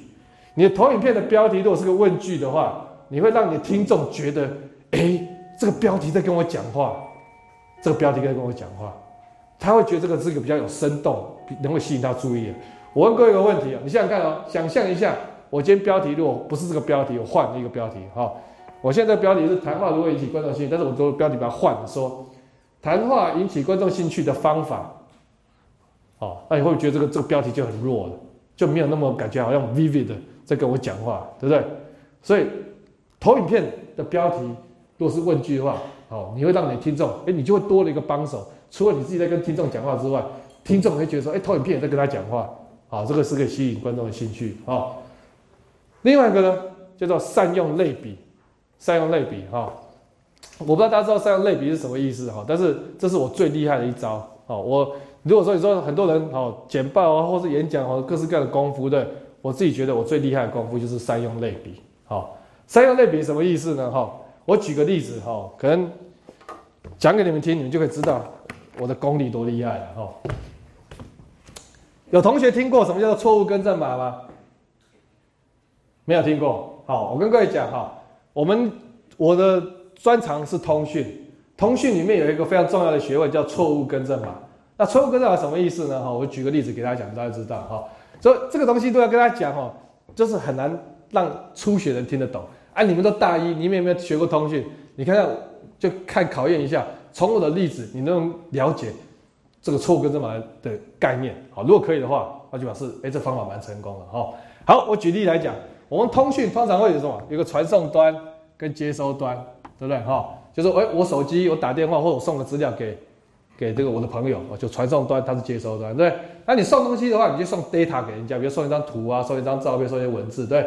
假设我们今天送的 data 非常少，就只送三个 bit 的资料给你的朋友，OK 哈？那三个 B 的话，就有几种可能。三个 B 的话就有八种可能嘛？对，有可能是零零零、零零一、零一零、零一一、一零零、一零一、一一零、一一一，总共有这八种可能。好，啊，你你送什么东西出去，你朋友也不知道。假设你今天有一天你送的是零零零，哦，你手机送零零出去给你的朋友，对不对？可是呢，因为无线通讯讯号时潮时弱时坏，你在送的当过程当中有一个 bit 烂掉。哦，结果呢？你的朋友收到的是有一个变烂掉，他收到了零零一，OK？那请问一下，你的朋友他就开始就很怀疑啊，哎，到底是人家送零零零给我，结果错成零零一，还是我的朋友本来他就送零零一给我呢？哦，你想象一下，这个这个朋友这个 receiver 接收端，他能不能做出这个判断？他无从判断嘛。他收到零零一，他根本判断不出来到底是错成零零一，还是人家原来就送零零一，对不对？所以呢，他就觉得说啊，那大概人家就是因为人性本善嘛，他可能就觉得人家是送零零一给他，啊，他就出错，他就错掉了，对不对？所以我们真的在做传输的时候，我们不会直接把我们要送的资料直接就这么直接就送出去。比如说零零零的话，我们会再多加一些保护码，比如说零零零零零零送六个东西出去，好，那零零零一啊，那我们可能在零零一，然后比如说要加几个保护码，比如一再送出去，好，那这个概念是什么意思呢？哈，比如说。我举例来讲哈，这个东西哦，为什么加这个保护码有用？跟大家讲，可能大家可能就用这个例子跟大家讲哈。从前呢，有一个家庭哈，一个很幸福美满的家庭，他们有三兄弟哈。那三兄弟呢，他们三兄弟，他爸爸给他取名字，一个叫叶秉成啊，一个叫叶秉树啊，一个叫叶秉物。OK，好，好，这个叶秉成、叶秉树、叶秉物啊，叶秉成、叶叶秉树，他们这两个非常的糟糕，都不念书。啊，就是这么混，在学校都在混，从小都在小学都在混，就混呢，所以常考试呢都考零分，考零分，OK。可是很糟糕的是什么？他们不但是考试常考零分，他连名字都不大会写。像叶秉成呢，常常每次哎叶哎这蛮奇怪，叶倒是会写哈，秉会写，可是那个成呢，常常那个耳朵他就忘记画那个耳朵，哦就写变叶秉物。啊叶秉树也是一样，每次写名字那个一横也忘记。所以家里呢充斥着零分，那叶秉物的考卷，哦，那我问你，这个爸爸看到这考卷的第一个反应是，他有办法判断说这是叶秉成考零分，可是耳朵忘记画，还是说他觉得就是叶秉物考零分？哦，他就自然而然就觉得啊，应该就是叶秉物考零分，所以每次一看到这个考卷就扁了，叶秉物就被打得很惨，很可怜，对，所以这个爸爸这样取名字就很糟糕，哪有人取这种名字，什么叶秉树、叶秉物的，对不对？哦。所以这样名字取的就不好哦。所以这个爸爸应该怎么取名字呢？他不要这样子取，啊，他不要这样子取，他应该怎么取呢？啊，他应该取他们家三兄弟呢，就叫叶甲成，哈，叶乙成，然后最乖的、最优秀的叫叶秉成，对不对？哈，好，好，啊，这个名字取了，哎，就一样。这前面这两个哈，老大跟老二还是很糟糕，都在混，好啊，就哎，老大还是常考零分，好，啊，名字也常不会写，所以他写写写成了什么？叶田成，叶田成。好，我问你，老爸看到考卷叶田成之后，他第一个贬贬谁？叶甲成嘛，他会再去贬叶秉成？不会为什么？田长得跟甲最像，这三个名字的差异够大，所以即使有一点点错，我还可以看得出来，哎，他应该好像跟那个甲最像，知道意思吗？所以错误跟正法也是一样。如果当初只有这么，呃，我们的变差别都这么少，像叶丙成、叶丙素、叶丙物，啊，你错，你都不知道到底有没有错。但是我如果多加几个 B，你看，哦，这样你看你现在这两个就长得很不一样，对不对？我传零零零零零，结果有一个 bit 坏掉，收到零零一零零零。我问你，你看到零一零零，你觉得人家是送这个还是送第二个？应该是送全部都是零的嘛？对，因为它跟它长得最像，只差一个 B 而已，对不对？哦，所以这个就好像叶田成，这好像叶甲橙，这好像叶乙橙，这好意思吗？啊，所以什么叫做三用类比？这就是三用类比。好，一个很艰涩的技术的概念，可是我可以用一个乱七八糟的生活的例子，让你知道它里面的内容意义在哪里。好啊，一方面它有两个好处，一方面是让人家很容易的听懂，啊，第二个好处是什么？会有个莫名的，我觉得很很有趣、很幽默的一个效果。啊因为我怎么有这个乱七八糟的例子可以解释这个事情？所以它是这个方法可以有双重的效果。所以是为什么我很喜欢用这个手法？OK，好，这里提供大家分享。所以以后要讲一些很艰涩的东西的时候，哦，特别是你如果是班上要有一些很多外系的，好，同学要互相打分数的话，你要多多善用类比，好，不然你讲一些很专业的东西，人家听不懂。OK，好，好，最后一个方法是什么？幽默一下。好，幽默，但是我打个星号，为什么？因为很多人哦不大敢用这个，哦，幽默一下其实是蛮好的，但是我跟各位讲哈，幽默一下有些问题哈，这个有些心理障碍你一定要记住，你一定要克服。什么心理障碍？我跟各位同学讲哈，我从二零零一年开始教书到现在十四年了，我跟我的简报课学生讲说，我每学期不管哪一个学期，我第一堂课，好，不管哪一门课的第一个礼拜的课，我都会。上课都上到紧张到胃痛，都会胃痉挛。下课都要四五十分钟之后，那个才会缓解。那常我的学生都觉得我在胡乱。哇，你这老师你教十四年了，然后你这样感觉很有经验，怎么可能会第一堂课还会那么紧张？我跟你说，真的是这个样子。啊，这都源自于我二零零五年一个很可怕的一个经验。什么经验呢？我二零零五年刚回台大教书，因为博士刚念完回台大。我之前在美国念书念了五年。在更之前，我当兵当了两年，所以我离开台大七年。那时候刚回台大，开始要开始教书，我就在思考这个问题：我到底要用什么方式上课教课？那因为我离开校园已经七年了，我对整个校园文化，我对同学其实都不是很了解，所以我就觉得啊，还是不要太冒险，我还是规规矩矩上课，正常的方式，不不也不是不正常，就是就就是规规矩矩方式上课。好，好，我就很规规矩矩，很还蛮 serious、很严肃的上课，上了四四个礼拜。哎，我对同学的这个状况差不多可以掌握了，好，对学校环境也开始 comfortable，我觉得该是 掀开我真面目的时候了哈。所以我在第四个礼拜、第五个礼拜开始，我就开始哎恢复真实的我啊，就开始哎也是上课上课上一下就讲一讲讲，哎就开始讲一句很幽默的话哦，那不是我自我感觉良好，那是真的很幽默的话，我跟各位同学讲啊，就那个很幽默的话一出来以后，哎下面一片安静。然后我就看到那些同学哈，他就面面相觑哈，然后面面相觑，然后用眼神在问着对方说：“哎，他他是在讲笑话吗？我我们是应该要笑吗？你知道吗？哦，然后就就没有人敢有反应，你知道吗？哦，然后我真的就很难过。然后我那这那个从那个礼拜第五个礼拜到最后第十八个月，每个礼拜哦，我都是一一直讲讲没有用，完全都没有反应。所以我跟各位同学讲，你要记住一件事情，这是为什么？因为。前面三四个礼拜的时候，他们已经认定了我就是个很严肃的人。当一个很严肃的人讲了一个就算再怎么好笑的笑话，因为你已经觉得这是很严肃的人，一个很严肃的人讲一个你如果不该笑，你笑的话，这是很可怕的事情，对不对？所以他不敢冒那个险，就算觉得哎这哎这好像很很好笑，不会吧？他是严肃的人，这笑了都笑错了，很很危险的，所以他就就不不敢笑，不敢有反应，所以整个班就非常闷。OK，好，我跟各位讲。一整个学习的话，前三个礼拜、四个礼拜，你的形象就被人家定型了。一个演讲也是一样，三十分钟的演讲，最前面那个五分钟，你给人家那个形象就定型了。所以你每一次在做 talk 之前，你先要先思考一件事情：我今天在这个 talk，或者说我在这学习的课，我在我听众面前，我打算扮演一个什么样的角色、什么样的形象？你要先知道这个事情。你是要扮演一个很严肃的形象？还是你要扮演一个很幽默的形象，还是你要扮扮演一个很可爱的形象，whatever 形象，你自己要 make a decision。我这一次 talk 给 talk，我这一次演这个教课，我是要什么样的形象？你这个形象定了以后，非常重要一件事情，如果是个 talk 的话，前面的五分钟你务必要坚持那个形象。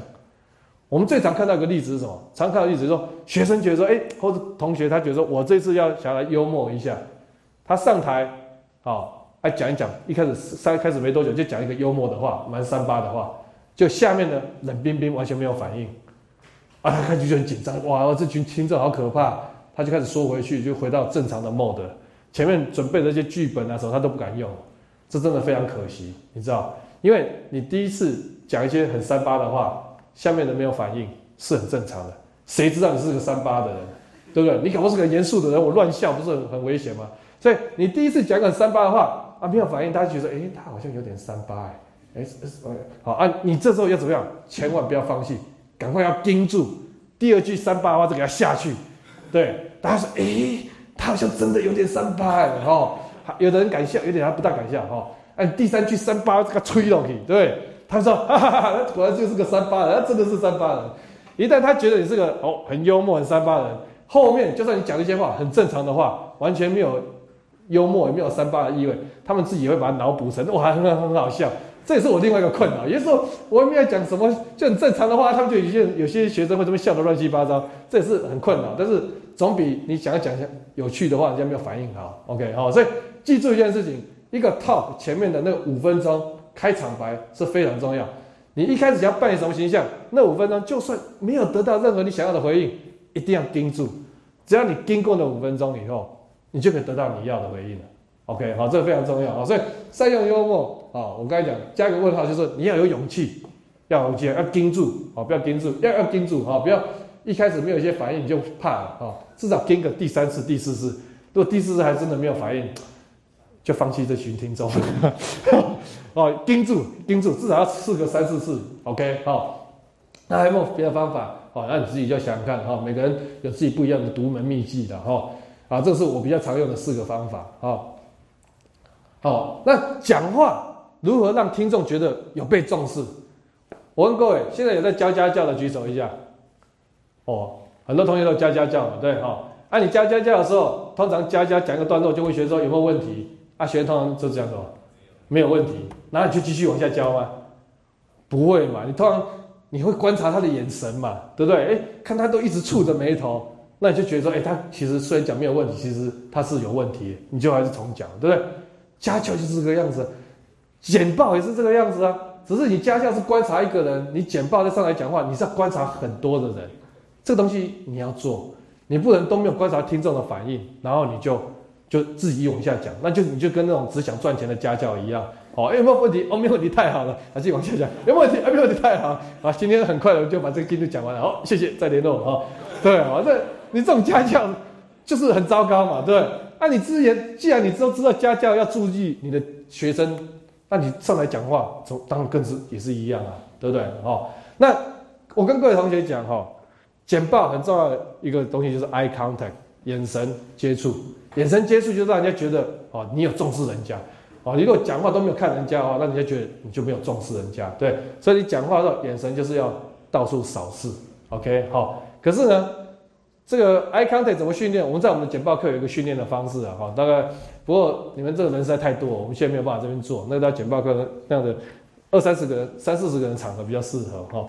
不过我跟各位讲几个分享几个秘诀哈，我跟各位同学讲。很多同学在台上哈，要么哈就是你知道，就是没有 eye contact，都是在看地上，要不然就看这个荧幕这样子。啊，有些更糟糕的是这样，我我最看过最糟糕的是这样，啊啊那个点呢，就从这边的 X 哈跑到这边的那个 Y 哦，我觉得我说你你说比谁知道你在讲什么哈，那种是最糟糕的哈。那但是哈有一些呢，他还不错，他看下面的人，但是呢效果也不好，怎么不好？我跟各位讲哈。他通常是这样哈，比如这个同学，他可能本来在抄自己的笔记，又干什么啊？我可能就是刚好看着他，就他头一抬起来，一看到我，我一看到他在看着我，我马上眼睛就转到别的地方。同学是常这个样子，你在台上讲话说，哎，刚好，哎，就往下看，好像都假装有在看别人，啊，就刚好有个人眼睛跟你对上了以后，啊，就哎就不好意思，眼睛赶快换表面，常常这样。你如果有这样的话，这个 eye contact 是失败的。你看人家一看到你，你眼神就闪，啊，人家下意识就觉得你这个人讲话。这个这个你这个是心虚哈，你这个好像不是很诚恳，OK？所以眼神一定要怎么样？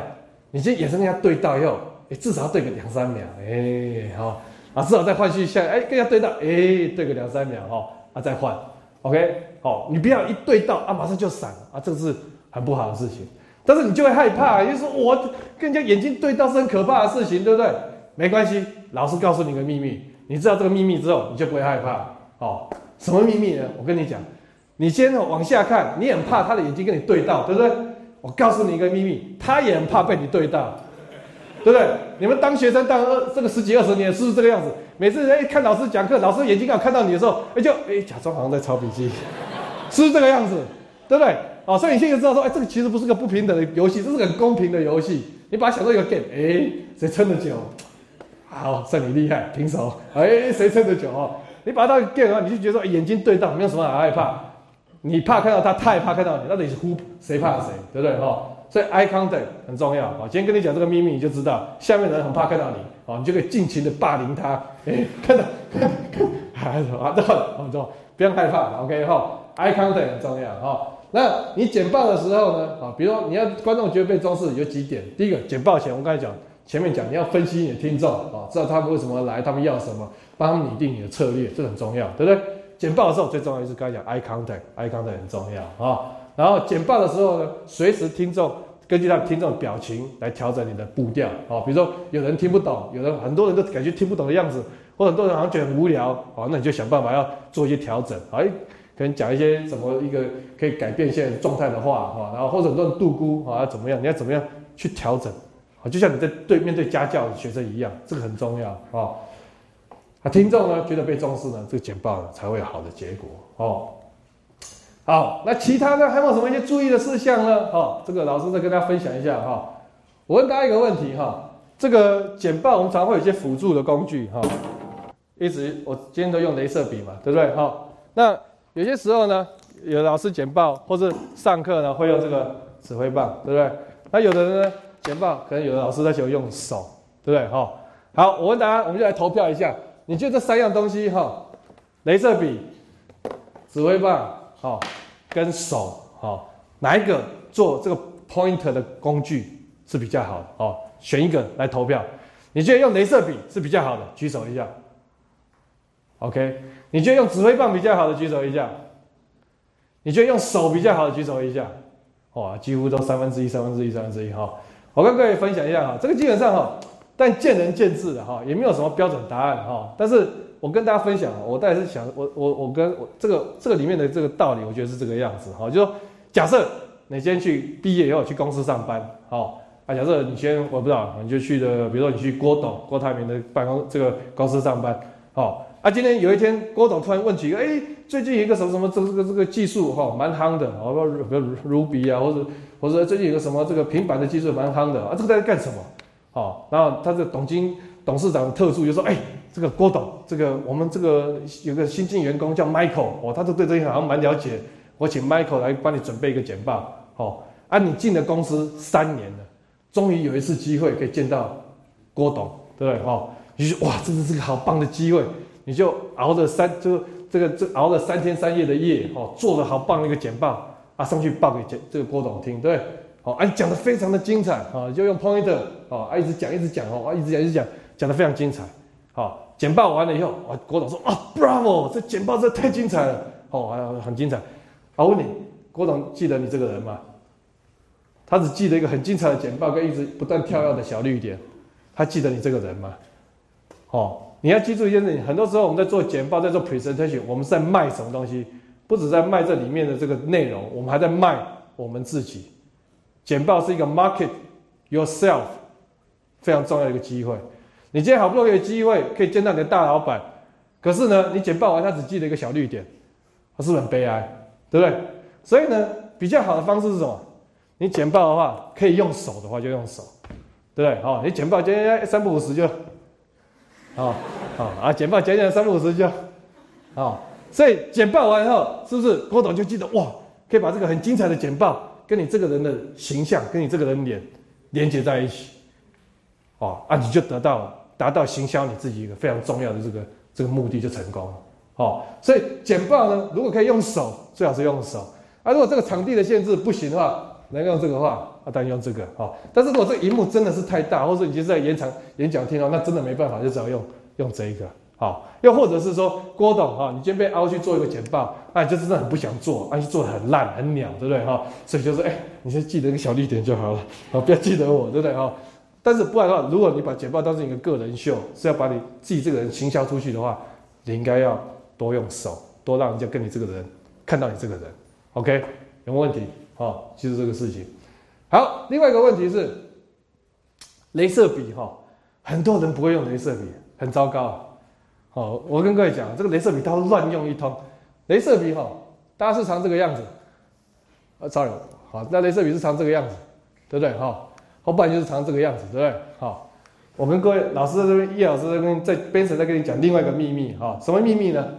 不管你转的再怎么快，哈，它也不会变成一个圆呐。OK，哈，或者你你再动怎么快，它也不会变成一直线。OK，哦，不要再这么做了。OK，好，而且哈，大家常说啊，这一点哈，就这样就知道哈。我在大家在我们在做一个实验哈，今天这个灯比较亮，可能效果没有那么好，不过应该还是可以哈。好，我问一下哈，请问你你现在有在看字的举手？你现在有在看字的举手。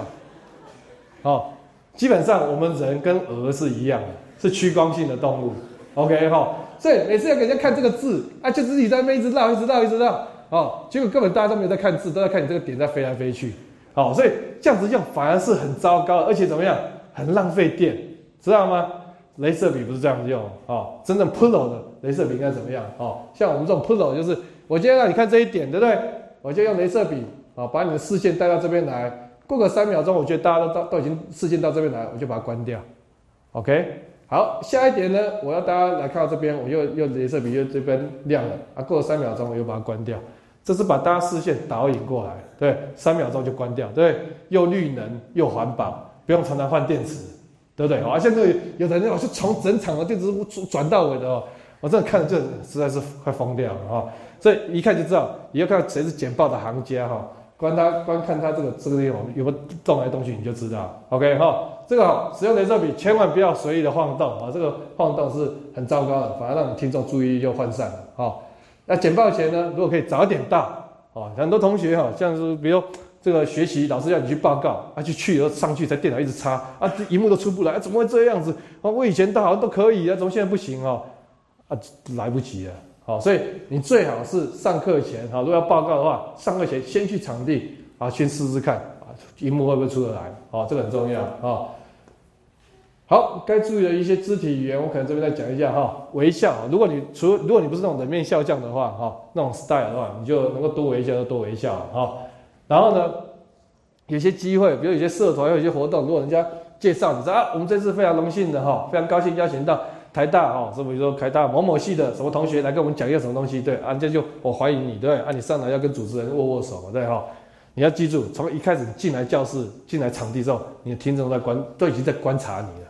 我刚才讲说你要扮演什么形象，你从一开始就要扮演那个形象。你要扮演很雍容大度的话，进来就开始要哦，从在 stand by 的时候要雍容大度，对，主持人介绍你的时候，哎，就哦非常坚定的握手。好，大家觉得，哎，这个人是个很有自信的人，他讲话应该很容很值得相信，对。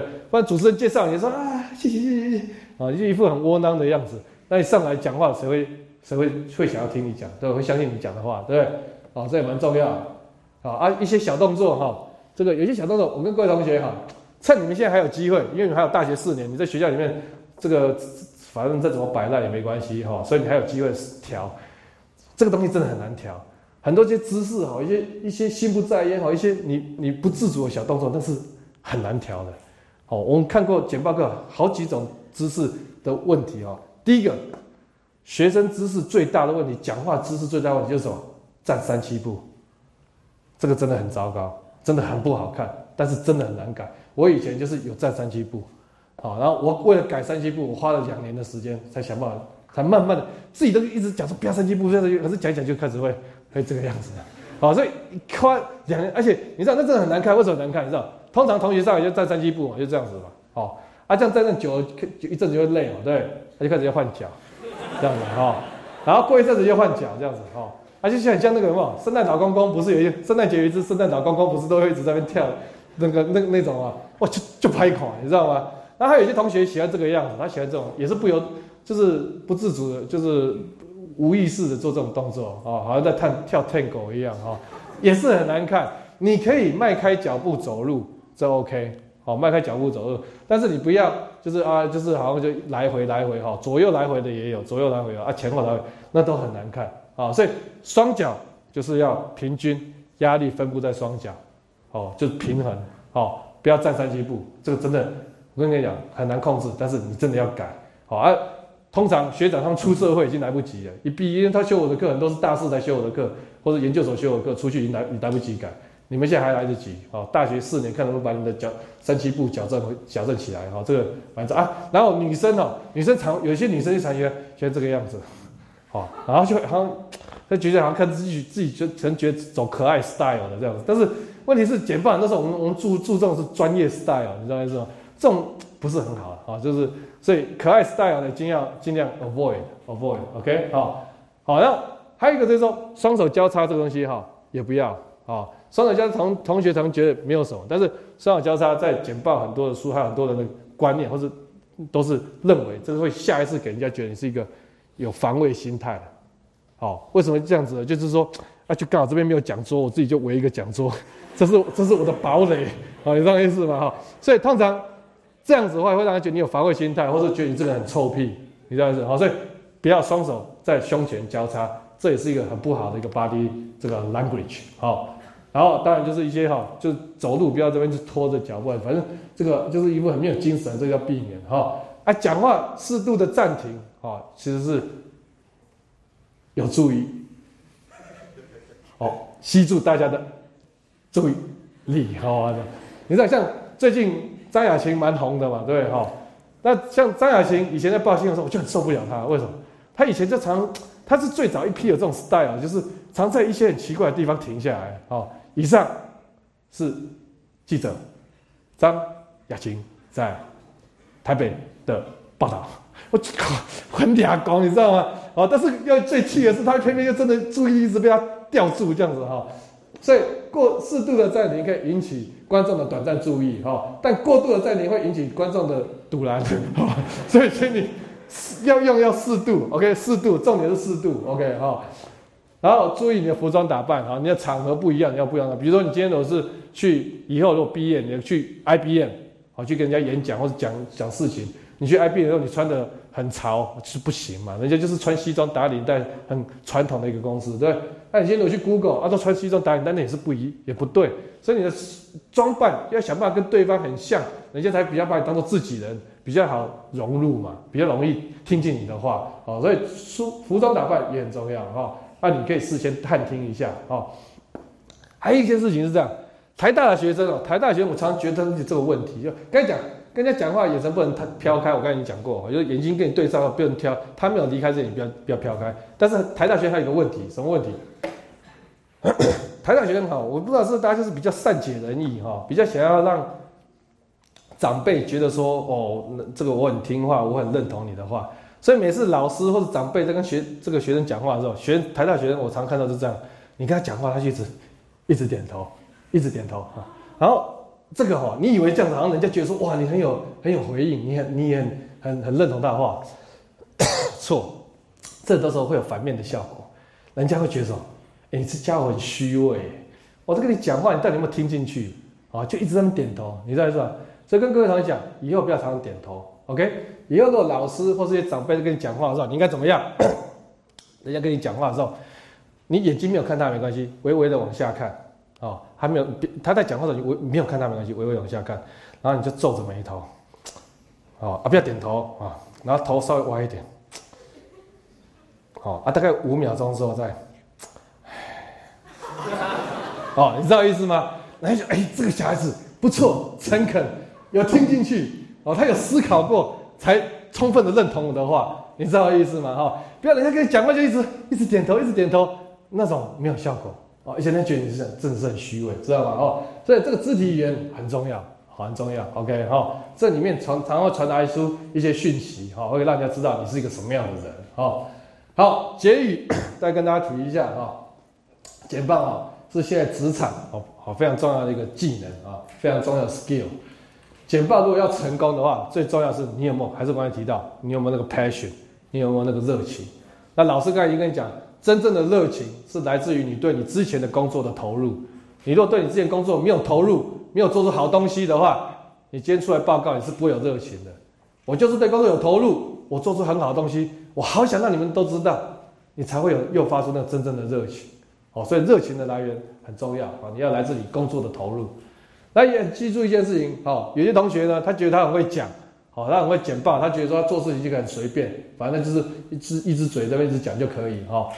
Again，不是的，我们今天教台大同学简报是要让你们知道说，我们是怕你们吃亏，啊，我们是怕你说啊，你做事好认真，可是就是因为不大会讲话而受冤枉，哦，而被这个受到不公平的对待。好，所以我们不是目的，不是说，哎，教你说你很会简报，你做事一个很随便，不是。好，我是怕你吃亏。好，所以很会简报不代表做事就可以不实在。哦，好，啊，最后呢，这个是，这其实都是我，这也是我去年送给大学这个毕业的这个毕业，去年大四毕业的毕业会问我说，哎，老师，你可不可以送我们毕业生一句话？哦，啊，他们就做一个书签送给这个台大毕业生。我那时候就给他这句话，我说，实实在在的做事情。哦，加上热情的简报，啊，加上一点机遇，就等于成功。啊，你做事情要很实在，你在简报上你要充满着热情。啊，一旦你做的很实在，你做出好东西，你简报自然会很热情。但是你要记住一件事情，哈，台大的同学常常我们以前会看到一些状况，就是说，比如说，哎，参加一些比赛，他很认真很努力，他就觉得说他一定会应该得名，就没有。啊，你要记住，其实这个世界有些时候还是需要一些机遇，还是需要一些别人的帮忙。所以你要知道，你的成功里面还有一个部分叫机遇，你才会知道说你会 humble，你需要别人的帮忙。好，实在的做事加热情的简报加机遇，好，那你以后就比较比别人更多的机会可以成功了。哦，好，我今天的这个这个 talk 就讲到这边了哈。那今天呢，我们大概回去有个作业哈，我们到下一次上课大概还有一一两个两个礼拜的时间嘛哈。下一次的作业是怎么样呢？每个同学做准备一个三分钟的自我介绍，好，你这些哦进来台大，你应该讲过非常多次的自我介绍，对不对？那你你花点心思想想看，你的自我介绍能不能让人家记住你这个人？OK，我跟各位讲哈，这件事情听起来有点悲哀，但是事实。等你毕业出去工作之后，好，刚开始菜鸟进到公司里面，所有人老板就说啊，你要不要自我介绍一下，对不对？哈，我跟你讲，那是。那是你唯一一次人家会专心听你讲话的时候，好，因为菜鸟刚进来自我介绍，大家还是要假装一下啊，有在听，对不对？哈，等到你自我介绍以后，你就是死菜鸟，好，你讲的话大家没什么理你了，好，所以你怎么样在把握那个机会，让大家第一次哦能够了解这个，这很重要。我印象非常深刻是什么？之前领导学程，哎，创创学者有一门课是台大。南加大、北大三地同时远距、同时一起上课的课，他们这个课到学习中后段，他们三地哈三个地方的学生要 form 一个 team 啊，比如说要一个北大的学生配一个台大的学生，配个南加的学生，然后一组做一个 project。那个时候我印象很深刻，就是说第一堂课教那个课的老师是田维成老师，是我们电机系的，也是我的学长，他就哎邀请我去看一下那个，去去看一下这个课哦，这个跨国的课是怎么运作。然后那个时候呢，这个课是在南加大那个美国老师在主持的。他第一堂课就希望大家来自我介绍，好，你知道吗？叫台湾台大这些学生自台大那些学生已经都是我们选过的学生了，因为那个要经这个课要学校会有投入不少的经费，所以要有很多学生想要参加，所以要经过审查，然后考试之后觉得哎真的很优秀，学生我们就参进了。那时候自我介绍，好，台湾的学生是怎么样？Hi，I'm Michael。I like to read book and listen to music. 哦，Thank you。哦，拜托，全班好几个 Michael，你知道吗？然后每一个 Michael 都喜欢看书，都喜欢听音乐。哦，这种自我介绍有意义吗？一点意义都没有。哦，难得有一个机会让你可以让大家认识啊，你都是讲啊，你是 Michael，啊，喜欢看书，喜欢听音乐，超废的，你知道吗？那我就很好奇说，那北大学是怎么怎么自我介绍？好，北大学，哎，就就一个学生，我听回去。哇这是太太夸张。他说：“Hi everyone，哦，就是他是对台大跟美国那边。Hi everyone，my name is Monkey。哦，我天啊，全部都南加大、台大这边的全部大家哇笑的是天翻地覆哈。哎，可是他从第一堂课就让大家记住这个人了。哦，你说他他有这样的积极，这么积极，为了让大家记住这个自己，他连这种怪招都出来，连 monkey 都这样哦。然后后来北大又报了几个，也都还不错。后来有一个说：“Hi everyone, my name is Fish。”哦，这家伙我更佩服他。前面那 monkey 那一招人家都用过，你还敢再用一次？哦，这是无耻到是后延的大极点。可是大家还是记住这个 Fish，你知道吗？重点就是你让人家记住，后面他们在做 project 就比别人家哦，因为你跨国，你要跟他运作，人家认识你，然后要能够一起做事情，能够很快大家认识，这个对他整个课的进展很有帮助。啊，台大的学生每个都是 Michael，哦，啊，每个都是，你知道吗？哦，所以这个东西你要记住哦，怎么样把握那个很短的时间？我刚才讲说，唯一一次人家会听你这个菜鸟，或者唯一一次会 pay attention to you 的那三分钟，你能够让人家记住你这个人。怎么做这个事情？啊，这里面当然有些 guideline，但是我现在不要跟你讲，不要告诉你。我希望你自己用自己脑筋去思考看看。如果我今天只有三分钟可以跟郭董 present 我自己的话，或是啊，或如果你不喜欢，你不你喜欢，或者任何一个你很很欣赏的企业家，今天好不容易经过这过五关斩六将，终于有机会在他面前讲三分钟的话，介绍你自己的时候，你怎么介绍你自己？你怎么让他记住你这个人？哦。这个东西是值得花时间去准备的，因为你准备一个好的自我介绍，这个是接下来会用二三十年的。对，到二三十年后，你不需要介绍你自己，因为别人都认识你了，你你很你很厉害，对不对？但是好的自我介绍准备好一套以后，你可以用二三十年，这是绝对值得花的功夫。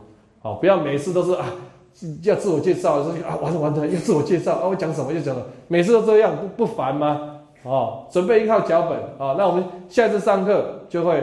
每个同学哈，我们会让同学大家就互相来，就就是我会把你们就在五六个人一圈哦，啊讲给其他五个人听，然后大家打分，大家就说哎这个讲完以后，讲完一轮再记得，哎你记不记得他他他这个人在干什么？OK，他这个到底有没有让你记下来，印象深刻？我们来看看你的三分钟有没有让人家印象深刻？OK，好。